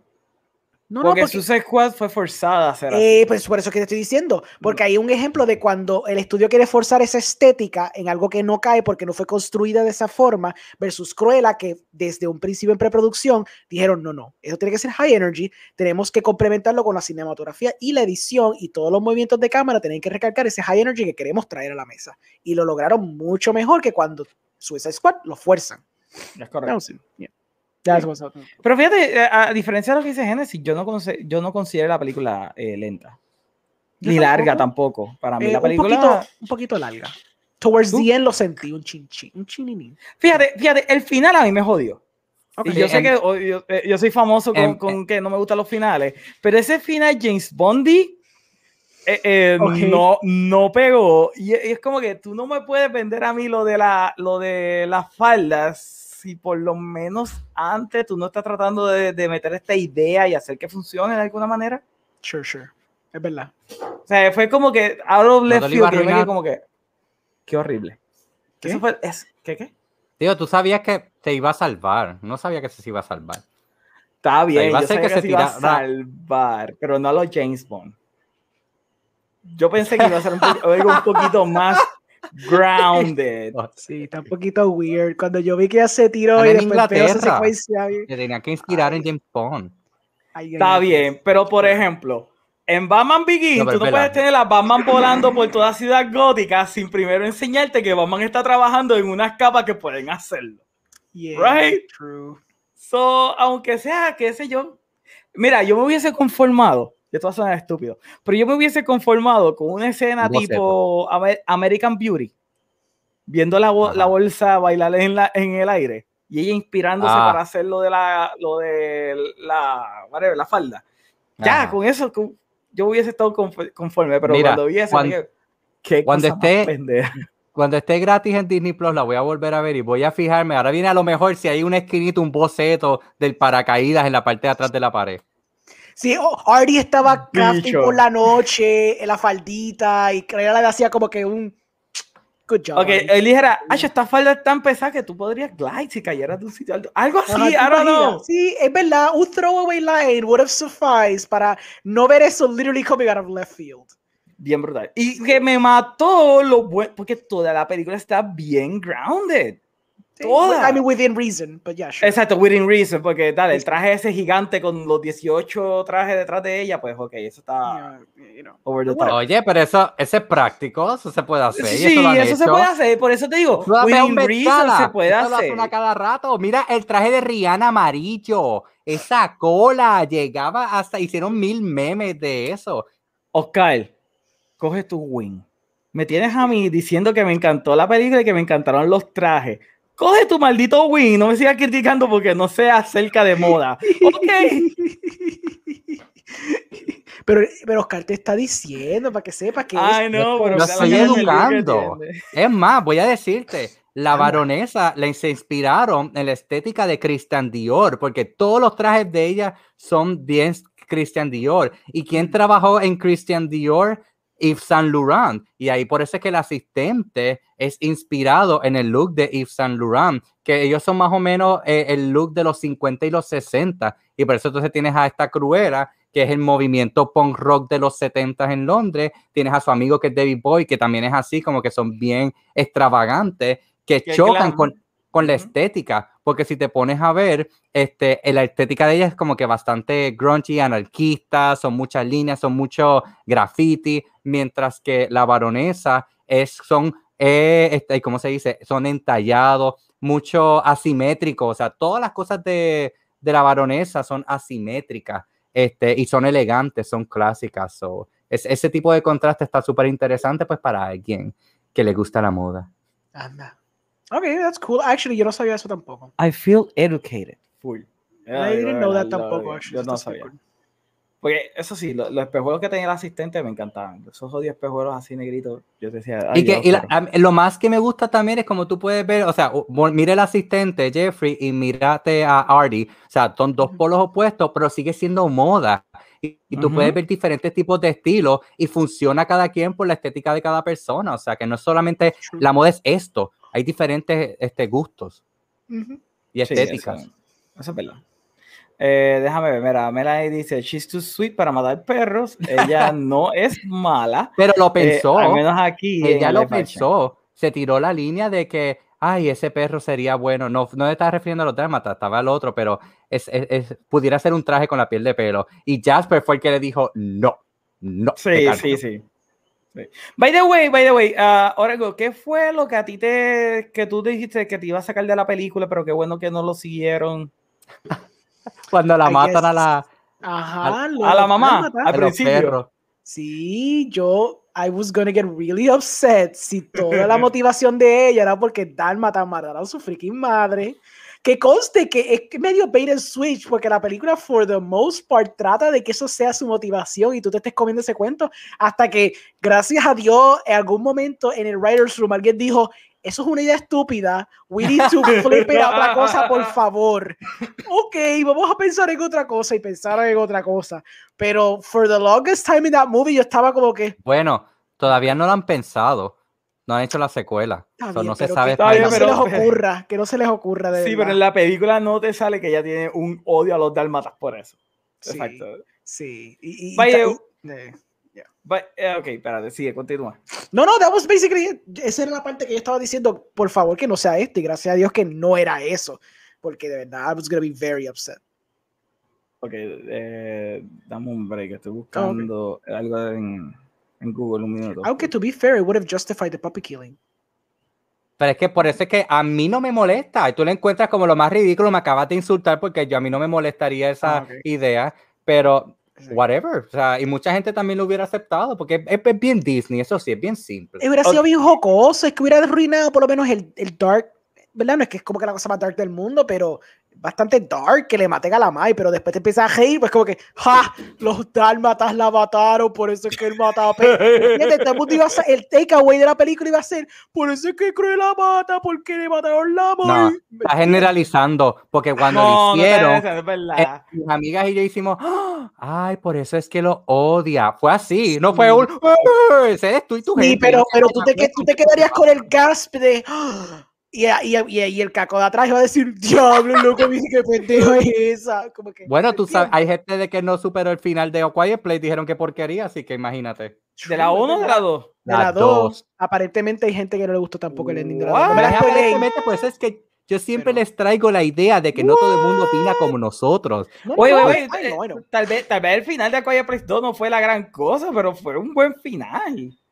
Te deja ser, se Fue dio para Amanda, la ¿verdad? Oscar, Amanda dijo que. Fue, ¿No fuiste tú o fue Amanda? Sí, que de hecho voy a aprovechar y decir que Orengo y Amanda van a salir esta semana en el episodio de A Quiet Place y Pero- Spiral, por eso era que Orengo vio Spiral, y entramos en ese tema de, de A Quiet Place y la experiencia de Amanda, que fue la invitada, y es de Confessions of a Horror Freak, eh, habla de que tuvo esa experiencia en el cine Sí. con alguien que no le gustó la película. Ah, Exacto. ok, pero vamos a hablar de verdadero crimen de Cruella. L- La poca utilización o falta de uso que le dieron a Mark Strong. ¿Cómo Mark Strong se Ah. sigue eh, eh, Denigrando. prestando? pues, Sí. Exacto, denigrándose para salir como extra número 5 en una dichosa Sí. película de Disney. Money. Yo creo que es eso. No, cabrón, Mark Strong está a otro nivel. agree, Strong es I una bestia. Lo más seguro fueron los hijos. Le dijeron, papi, tú tienes que salir de la película de Cruella. Pues Eso pasa eh, mucho. Eso sí es cierto. No, pero como quiera que sea, ver a Mark Strong ahí como un sanganito en toda la película y es como que, do something, Mark Strong, I'm waiting for you. Y es como que, pues, tengo aquí la cajita. Es como que, es en serio, eso es lo único que él hizo en toda la película. Y tú sabes que te va, va a dar la cajita, va a hacer algo porque you know que es Mark Strong y you know que Bueno. he's going to componer algo al plot eventually. Él salvó a Cruella. Ella se hubiera, la película se hubiera acabado ahí, ella quemada, si él I no lo hubiera salvado. Pero yo creo que hizo bastante. Sí, Está bien, está bien. Pero Hizo tú no alguito. utilizas a Mark Strong para ese personaje. Tú puedes costear a, a- una persona sin nombre y va a poder hacerlo. Y va a ser la misma cosa, ¿verdad? Exacto. Pero Mark Strong es como que, coño, el tipo se merece ya que le den un poquito más de chance. Yo siento... Lo hacen por advertisement, porque entonces los hombres bien machos camachos van a ver, mira, camacho. Vamos a ir a verla. Esto, está- esto parte. Esto parte siniestro, siniestro, vamos a ver Yo, siniestro. yo no creo que muchos cascos que sepan quién rayo es Mark Strong. No, yo no creo. Si acaso No. se, se acuerdan de, de Kingsman y ya está. y Exacto. O como que, ah, ese es el calvo de Shazam o Y cuidado, yep, y siniestro. cuidado. Maybe siniestro. Y Que yo creo que ese era lo más cercano que Mark Strong tuvo de tener un papel gigantesco, era haber hecho de siniestro. Siniestro. Y lo hizo tan bien. maldita Es sea. perfect casting, cabrón. Perfect casting para Ay, siniestro. no. Es tan frustrante. Odio tanto esa película porque de verdad me dio un buen siniestro. Sí.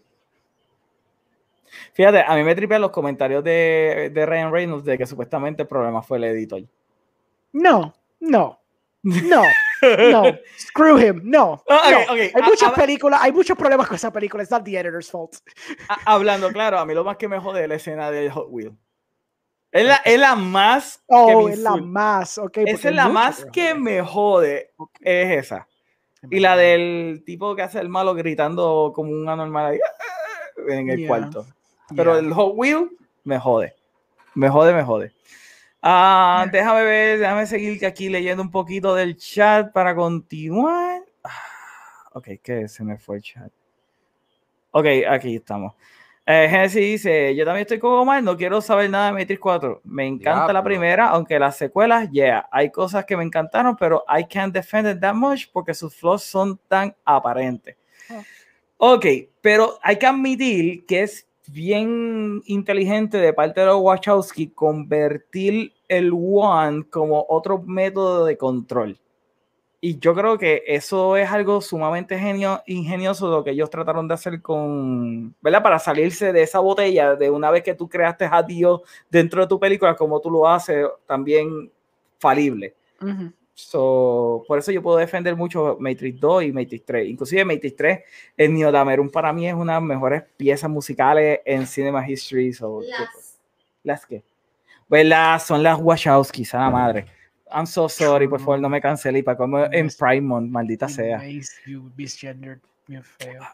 Pero en aquel momento eran los Wachowski. No, tampoco puedo decir eso. Problemático. Oh, God damn it. Cancelled. Ah, mira, y dice Cruella no era nada mala. Eh, 100% chaotic good. El Chaotic Eh, Good me gusta. Yeah. Sí, eso de Dungeons and Dragons. Mira, eh, dice Israel, bueno, Orengo, hay villanos que son super fun odiarlo. Ejemplo uno, Joffrey. Ejemplo dos, Son Trooper que le pegó a Baby Yoda en la bolsa. No, no, no, no. No, no, no, no. Joffrey no era fun odiarlo. Era fun odiarlo. caballo. Joffrey era encabronantemente odio. La gente lo quería muerto. Yo nunca me había disfrutado la muerte de un personaje muere, como la de Joffrey. Es más, por eso.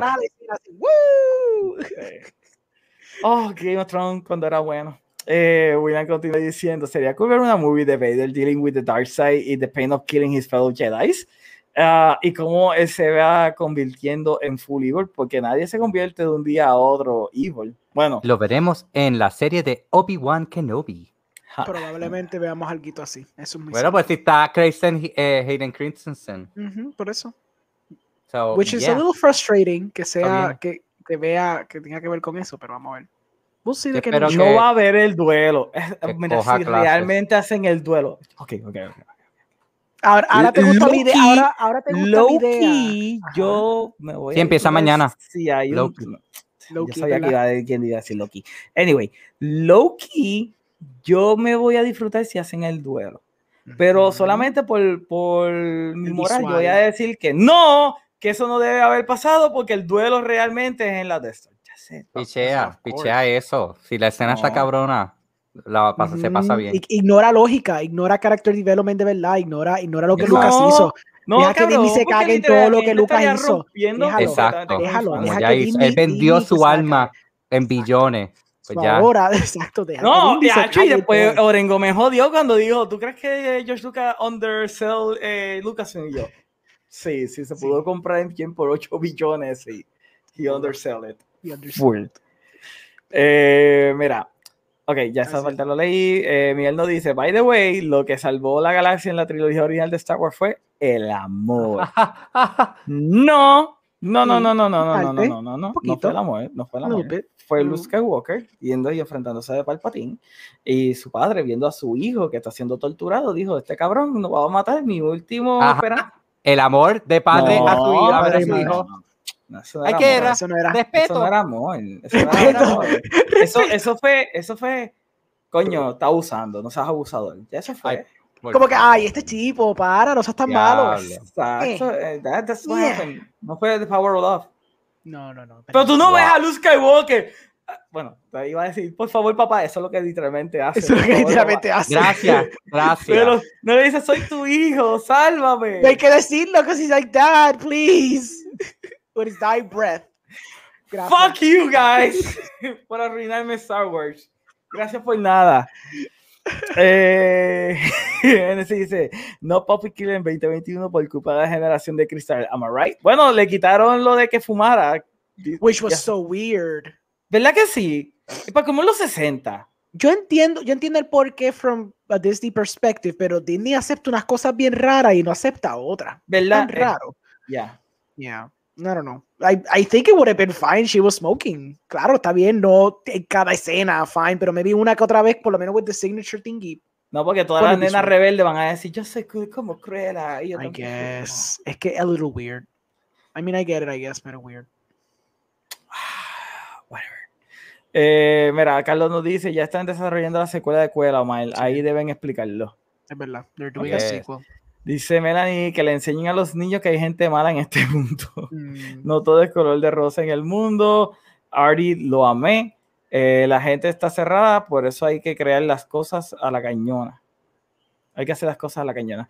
Eh, dice que pongan a matar perros y ya. Dice una pistola. William.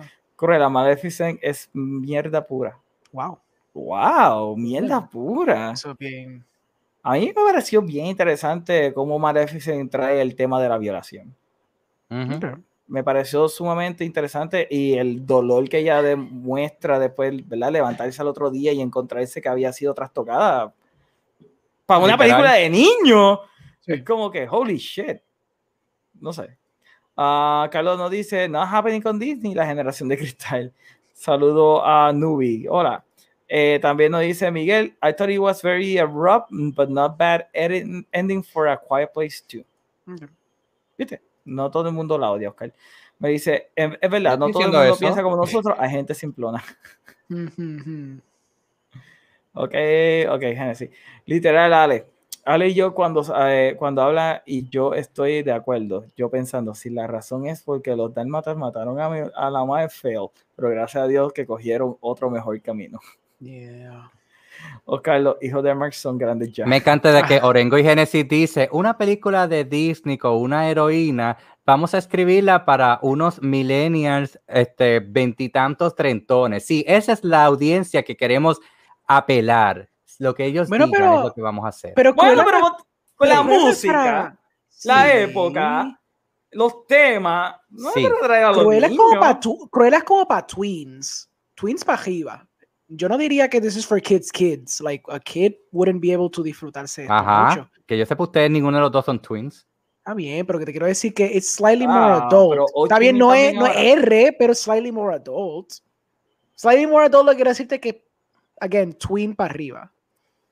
Pero, yo no voy a entrar en Yo no estoy diciendo, Omar, entiéndame, porque es que nadie me entiende, porque después en otros live dice, tú dijiste tal cosa y yo, eso no fue para nada lo que yo dije.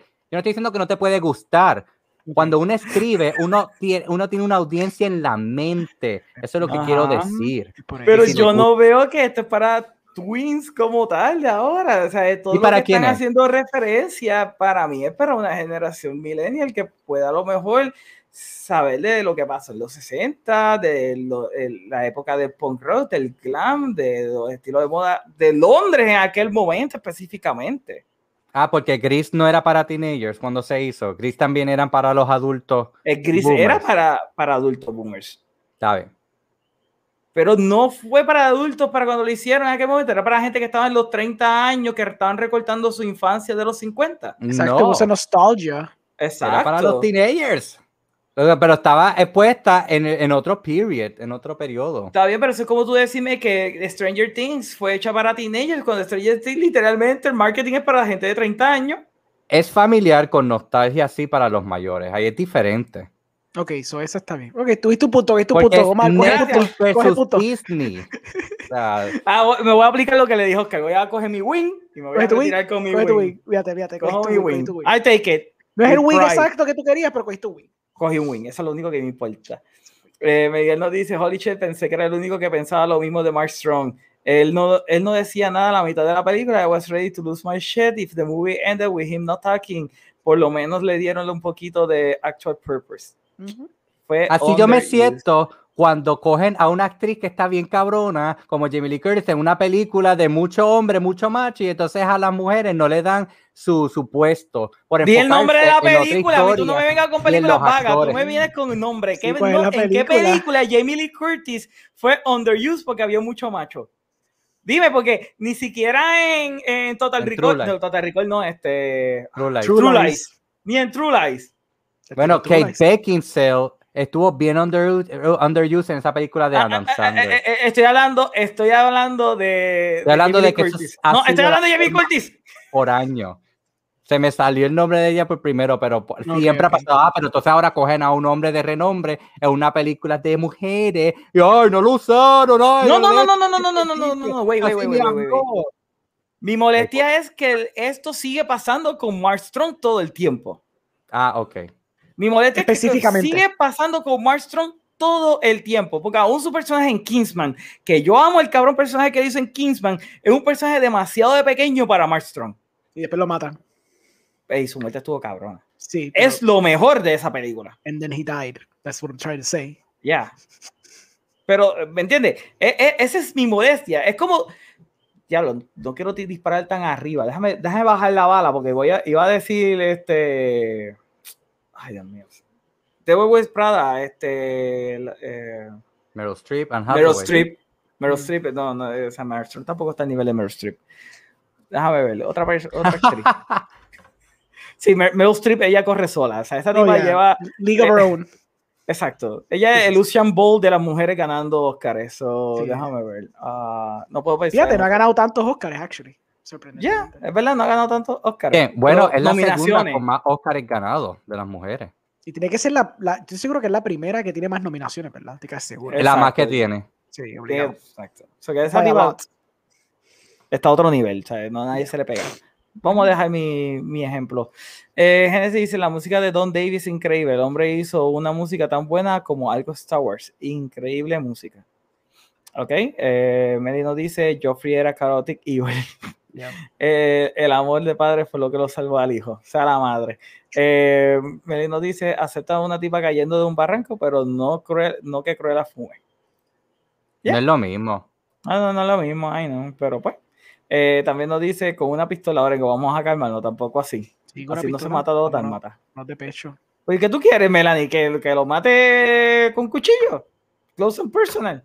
Yo sé personal. Ahí una, una toma extendida, un montaje bien estiloso de ella cortando, carving that puppy up. Y el Oh puppy, my god, te fuiste, te fuiste, te fuiste dark, te fuiste dark. sí, vámonos dark, vámonos bien, vámonos, vamos a hacer una película para mileniales ahora. Vámonos, ya. Se acabó los twins, no más twins, eje, vamos. Ay, Dios mío, mira, Genesis dice, Oscar está lleno de ira, por eso Yo, ¿cuándo? amo Rage, No. Giro, Rage. Rage Against the Dying of the hace, Light. hace no sé. unos minutos atrás estabas ahí con la vena bruta. No Eh. Melanie dice, buen tema, hablemos de eso. ¿Para quién fue esta movie? Para mí realmente fue para un público más adulto. Yo Yo sigo digo, diciendo que sí. Slightly more adult, yo diría tween. Yo no diría, like, nene de 8 años, nena de 8 años, va a estar como que va. En las novelas le dicen young adult. Está bien, young adult. Fine, young adult. Ok. Yo diría young adult. Yo digo adulto. Eh, Genesis dice, esta es la conversación que más me quiero, eh, que más me quiero estar. Ah. Ok. Ah, ok, ah, déjame ver. Yo, yo no creo que sea John Adol, porque entonces, ¿por qué tú casteas a Emma Stone? Porque Emma Stone no está en el age range que debería de estar el personaje anyway, porque se supone que ella tiene cuánto, 18 años, 20 años. En la película sí. En la No, película no. tiene 18 a 20. Alguien, alguien sacó el video en video que alguien lo sacó y si están los 20 y pico. Ya. Pero obviamente Emma Stone tiene 30. 30 y pico. Tiene 30 y pico de años. Ajá, ¿y cuántas peli y, y Rachel McAdams exacto, tenía that's not a 27 problem cuando to estaba en high school y John Yeah. Travolta tenía 25 cuando hizo de high school. o- Eh, eh, eh, la, la gente de 29. antes envejecía más que lo actualmente. Sí, sí, like fine wine. Evan Exacto. Hansen también tiene 20 y pico y va a ser de teenager. So, Tú ¿cuál es el dices, tú dices porque ella no tiene un appeal to young. Too young, exactamente. Pero yo creo que la appeal no viene porque es ella, la appeal va a ser por el personaje. Y porque es Disney vendiéndote esto por ojo, boca y nariz. No creo Está que bien, tiene mucho que ver con que era Emma que ver- Stone doing that. Tiene que ver el age y de la persona para relacionarse con el personaje. Si tú quieres hacer traer un público más joven, pues tú pones actores que se vean más jóvenes. I mean, pusieron a Margot Robbie como Harley Quinn y después viste a todas las nenas queriéndose vestirse como Harley Quinn. Eso no tenía que ver con nada. Era porque era Harley Quinn. Pero la película Pero es que estaba igual. dirigida para jóvenes. Y ahí te Era puedo decir. O sea, PG-13. estamos hablando de que la película está, está siendo dirigida para young adults. Por eso yo Pero- no creo que lo sea, porque Pero es que, no Omar, es un young adult. Emma espérate. Watson, cuando hizo de Belle, que Belle tiene 16 años, Emma Watson tenía 20 y pico. O sea, Está bien, pero eso es una película que sí está dirigida para young adults. estaba Y el personaje con- conlleva esa, esa juventud versus que Emma Stone no conlleva 20 y pico de años. Esa ella no se nota que tiene 30 y pico. Ok. Mm, No, no sé, diferiría. No Lo que sé. pasa también es que Cruella se ve en diferentes fases de la vida. O sea, ella va a terminar con su imperio de moda para la secuela. So, ti- no pueden castear a alguien tampoco muy joven, porque entonces no, te, no lo vas a creer como adulta, como un successful adult.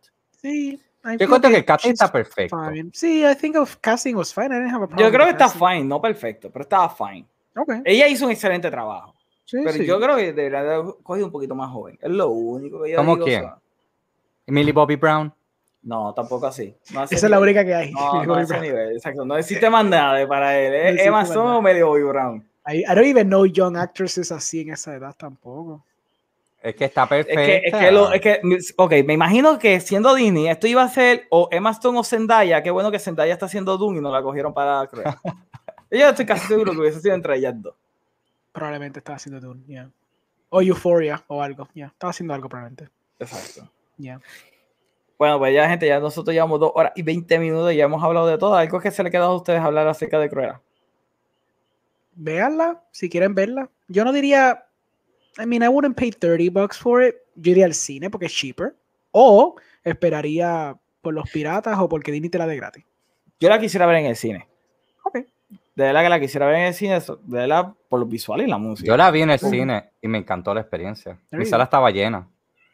Todo Porque el mundo se reía y eso ayudaba también al humor. No, y la cinematografía de la película es bien buena. Sí. Es bien buena. No una cosa ahí como eh, Zack Snyder, pero está buena. Es interesante, es interesante esta cosa. oh, Natalie Domer. Na- es que nadie de Game of Thrones sabe actuar. Ella sí. nadie de Game of Thrones sabe. Oye, hay gente que encontró que sabe actuar o mal. Está bien. Ah, está bien. Sean Bean y, y, y Pedro Pascal son los únicos dos. ¡Wow! Vete a la mierda. Ay, Lina oye, y, Headey. y, y Lina Headey, exacto. y Lina Lina Headey. Headey. Ya, hasta ahí quedó el, el, Ahí está, el, ahí te quedó. That's about it. el talento, exacto. Este. Está, está curioso esta cosa de, de ahora con estas películas que they're both being sent off to streaming, aunque ya eso está shifteando, ¿verdad? Porque ya como se está abriendo más los cines y toda la vaina, y los contratos están cambiando y todas las cosas están cambiando, ¿cómo, ¿verdad? Disney va a ya mismo abandonar eh, eso de Premium Access, pero va a estar interesante, looking ahead un poquito más, que Black Widow creo que es la última película que va a utilizar ese elemento del, del Premium Access. Y ahí estará bien curioso si la gente de verdad va a coger a ver Black Widow o se va a aguantar teniendo la opción de, de verla en, en, en Disney o piratearla. Como yo voy a hacer, porque yo voy a piratearla full. Like, I'm, not gonna, I'm not gonna lie here. Orengo, So- el Orengo es director. Sí. Tiene aspiraciones para hacer Sí. películas Sí. y, y el piratea. Yo, no, yo Sí, no yo, yo te apoyo, yo te apoyo de Green Knight cuando, cuando salga. Vamos a Jax, vamos a todas. Eh, Black Widow puede sobrevivir sin mis 8 pesos. No, no, fine. Don't worry. They're gonna make, they're gonna make a thousand more. It doesn't matter what I bring to the table. ya, ya todas estas películas están hechas hasta el 23. So they don't need my money. It's fine. Tengo una serie de Loki que va a salir mañana. They don't need my que by money. the way, eh, Word of Mouth es que la, la serie está buenísima. Sí, Ese primer episodio que muy bueno. Lo curioso es que, la, que parece ser el show más tailor-made para Oscar. por, por las teorías y todo eso. Leí, leí que esto es como que WandaVision en esteroide. Va a estar mirando todas las esquinas del frame. Hay un montón de easter eggs, hay un montón de, de referential, de, references de la, de- del universe completo, de, de- del, del Marvel Universe completo, porque de, pues, como del time hopping and shit. Pues esto va a ser algo que Oscar se va, va a ser así. He's gonna dust off his little fingers. a estar- Chichando Returns with a Vengeance. Eso es lo que yo estoy pensando que va a pasar full. Oh, God. Va a estar bien curioso. Yo estoy, estoy interesado por ese mismo word of mouth. Yo estaba un poquito como que desganado después que pasó de lo de, lo de Falcon and the Winter Soldier. Sí, yo también. Pero la idea, aunque sabía ya que iba a ser obviamente time hopping y mierda, pero saber que es bastante como que committed to that, va a estar interesante. What, what do they retcon? Porque they're gonna be retconning stuff, obligado. A ver que what do they retcon y what do they fix por, ¿verdad? Por usando Loki como un gateway para eso. Sí, it'll be interesting. Vamos a ver, Oscar. Vamos a hacer reacciones, Oscar. No, ¿Verdad? ¿Vamos a hacer reacc- No va a hacer reacción. No, No, quiero no hacerla. reacciones. de loco. no vale la pena. Ah. Por lo menos para el piloto. O por lo menos para el último episodio. No. Oh, party pooper. Eh, verá, Jensi nos dice, les tengo una pregunta. ¿Cuál ha sido la muerte que más te ha muerto de la risa? Ah, diablo. Uf. Pero que se Fíjate, yo ahora mismo no me puedo acordar de una muerte que yo. Ok, co- descontando ¿verdad? las de las de Child's Play, porque creo que la muerte de Tom Riddle, yo creo que es cuando más yo me he reído en mi vida, cuando murió con, la, con los clavos. Ah, pero sí, muertes que me han encojonado. Ok, Pero que me han encojonado porque está, eh, eh, la escena es una mierda. ok. Pero yo pregunto, ¿que se supone que te den gracia o No, que yo creo que yo creo que supone que sea, que supone que no te haya dado gracia, pero te dio gracia. Unintentional, yo creo. A mi entender, yo creo que es unintentional. ahora mismo no, no me Sí, ahora mismo esta es una pregunta un poquito difícil, porque yo empezar a pensar en todas las películas de horror. Sí, yo quisiera pensarlo. A mí, la muerte, la muerte que más me encojonó fue la de Trinity, y es porque literalmente no se acaba de morir. Yo decía, puñeta, muérete ya, loca. ti- La tipa leyó como tres páginas de guion antes de morirse. Y estaba desangrándose. Ya, ok. ¡Ey! La tipa tenía tubo por todo el cuerpo. Sí, sí. Y yo Ya me como- acordé, Ajá. ya me acordé. The. Dark Knight Rises. Este. Bane. Esta. No, esta. Talia, Esta- I know what he means. La de Talia. La de Talia. Esa también. Esa también fue como que, muérete. Muérete. Sí, Pero tira como es, que es el último suspiro. O sea, Víctor todavía es la hora de que se acuerda de ese último suspiro. Suspiro, Como que. Una actriz tan buena, porque Mario Cotillard es una fantástica actriz y, y es un morón. Yo no sé qué pasó en ese momento. Parece que él estaba He cansado. wasn't ese even día. trying. No, He wasn't él, even trying. él dijo. Yo odié tanto el reveal de Talia. I get it porque comic books, pero en Pero una ¿por qué la gente odió tanto? yo sabía que venía. Por más que A yo lo al nivel de la gente odiarlo visceral. ¿Para qué? Yo, yo, comic book fan de Batman, yo amo Batman a la muerte, Oscar también. Yo aceptaba que Bane hubiera sido el hijo de Ra's al Ghul, aunque no, it's not a comic book thing. Porque si en la misma película que tú me estás tratando de traer un twist, que Talia es la secret villana de toda esta cuestión y todo, la que maquinó todo realmente y Bane es un pawn, y después, s- 10 minutos después, tú no puedes decirme Dick Grayson, me tenés que decir que el nene se llama Robin. Entonces, ¿para qué, ¿para qué me haces Talia? Pues pichea a Talia, commit to Bane como el villano primordial y que Bane sea the, the fall from grace de lo que Ra's al Ghul quería hacer con the, con the League of Shadows. No me hagas esta cosa donde tú tienes toda la filosofía con Bane y Bane no vale nada, me introduces Talia para que se muera y con su último suspiro.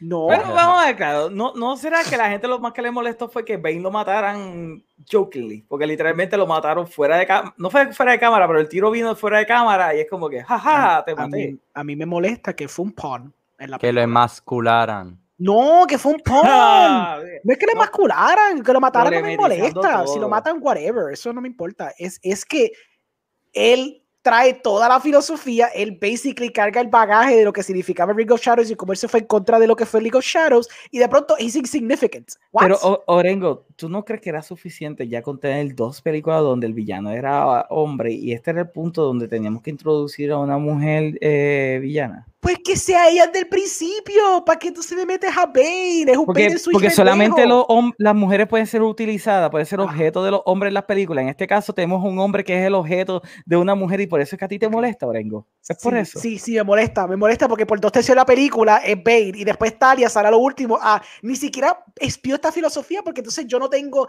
el sense de que ella se fue en contra de la filosofía del League of Shadows para nada. Ella simplemente está ahí para decir, jaja, fui yo, I guess. Con el bigotito. Sí, con el- Mhm. Mhm, It was fui- me all It was, it along. was me, I did everything behind the scenes y después se muere. It was Talia all along. Ajá. Que just Pero ¿sabes qué? Esa muerte, esa muerte me gusta. En lo que me acuerdo de una mejor muerte, esa muerte me gusta.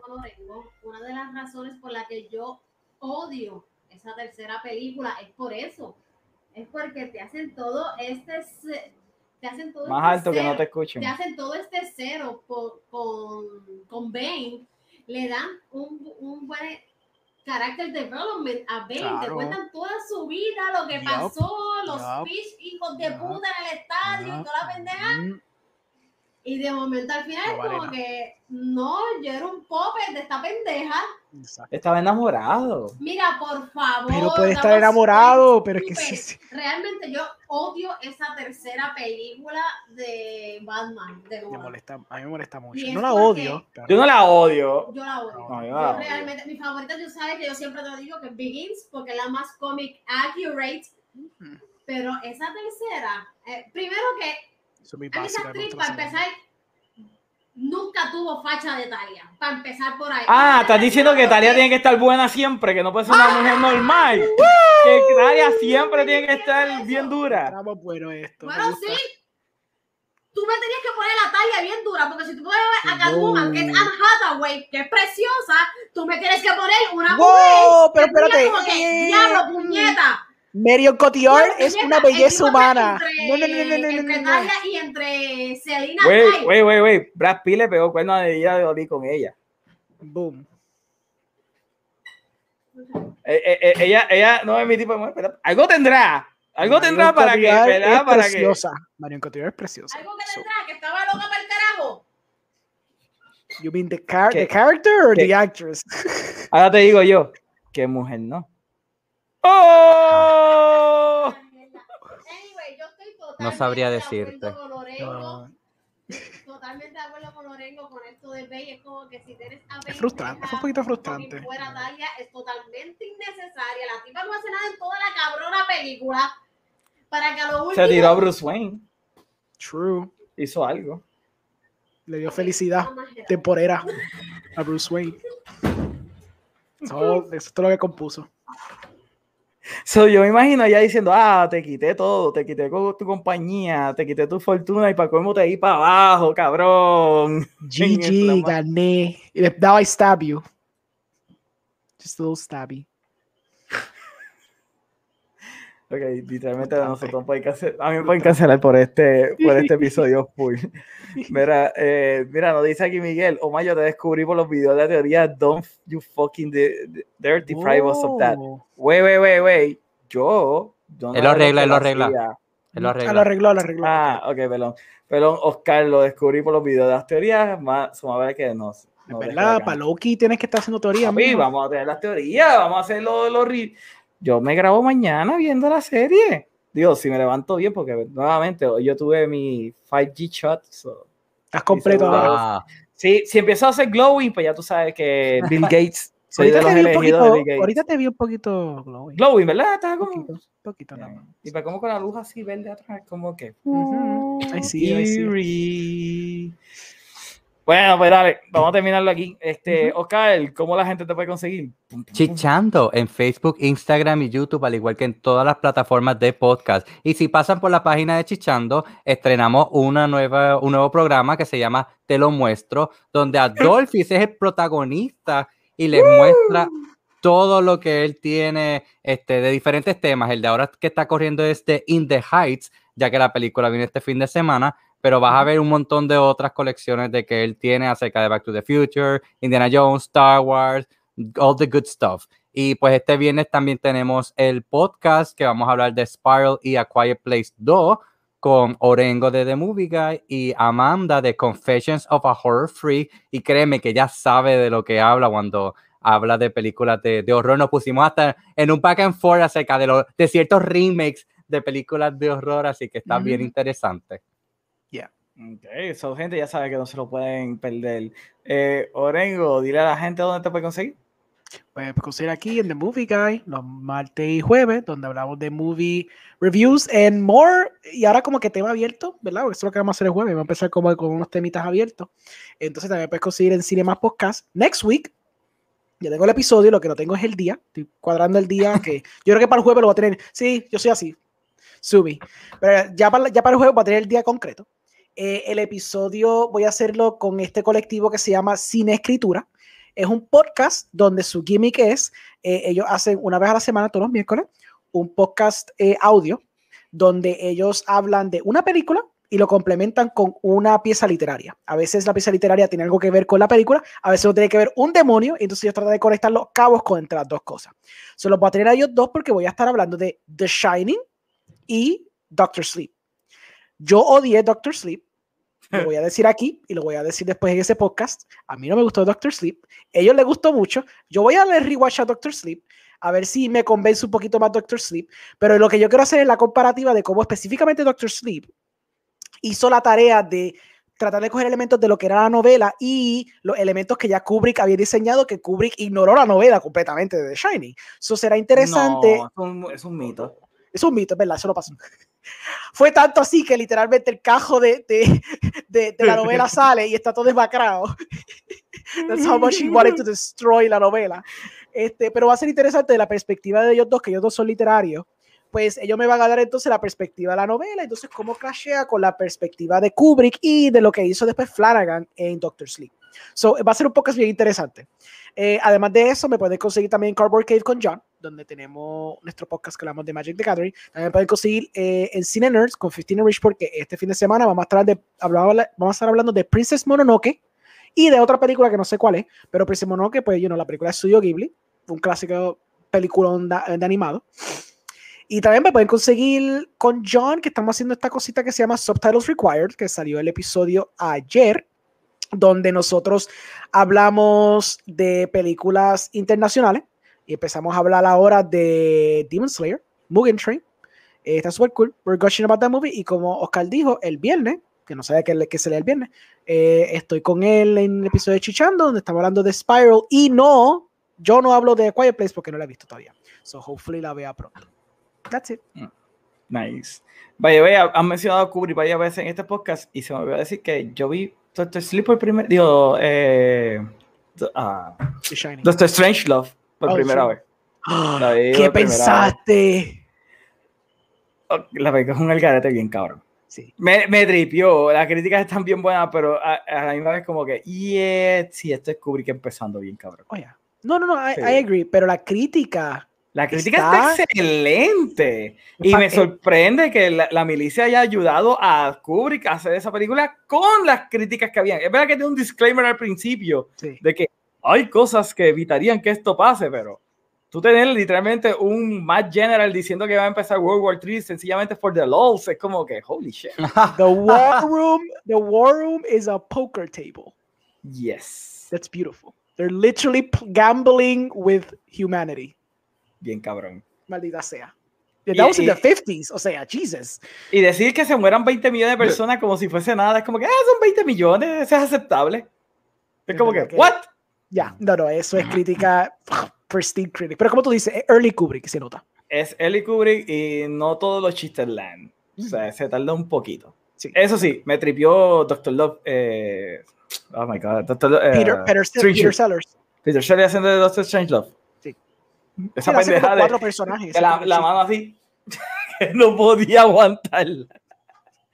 Cada, cada vez que, que subía la mano, yo como que no joda. Que by the way, que lo estén hablando de que habían alemanes nazis en Estados Unidos trabajando para el gobierno en los 50, Cuenta. cuando Operation Paperclip fue eh, uncovered en los 80. Ujú. Eso, eso, es- eso sí fue que mind blowing para mí. That's how you know that Kubrick faked the moon landing. That's how you know. That's how you know. Que, by the way, que yo no sé si yo te dije que Ajá. hay un mockumentary que literalmente no dice que es un mockumentary en Ah, sí. Amazon Prime. Yo lo dije en el, en el Sí, live. lo comentaste. Sí, lo había Yo no- comentado. Ah, lo había comentado. Sí. Pues nada, es decir, hablaban acerca de eso, de que Doctor Strange Love, que supuestamente él, filmó en el verdadero War Room. Tipo, Sí. I don't know. Me pareció curioso, pero también es como que ya es Early Kubrick. So, es como que, pues, si te gusta, porque te gusta Kubrick. That's it. Anyway. Anyway, gente, a mí me pueden conseguir a través de todas las redes sociales, a través de PR. Recuerden que estamos en todas las plataformas de podcast y no se olviden darle subscribe y, o darle follow a nuestros canales en YouTube y en Twitch. Y yo le quiero dar las gracias a todas las personas que estuvieron conversando con nosotros hoy. Eso sería todo por esta noche, mi gente. Así que, bye bye. No van a decir nada esta No. vez. ¿Se quedó? No, está él bien. se quedó ahí. Mira, vamos a hacer así. Ok, se acabó. dale.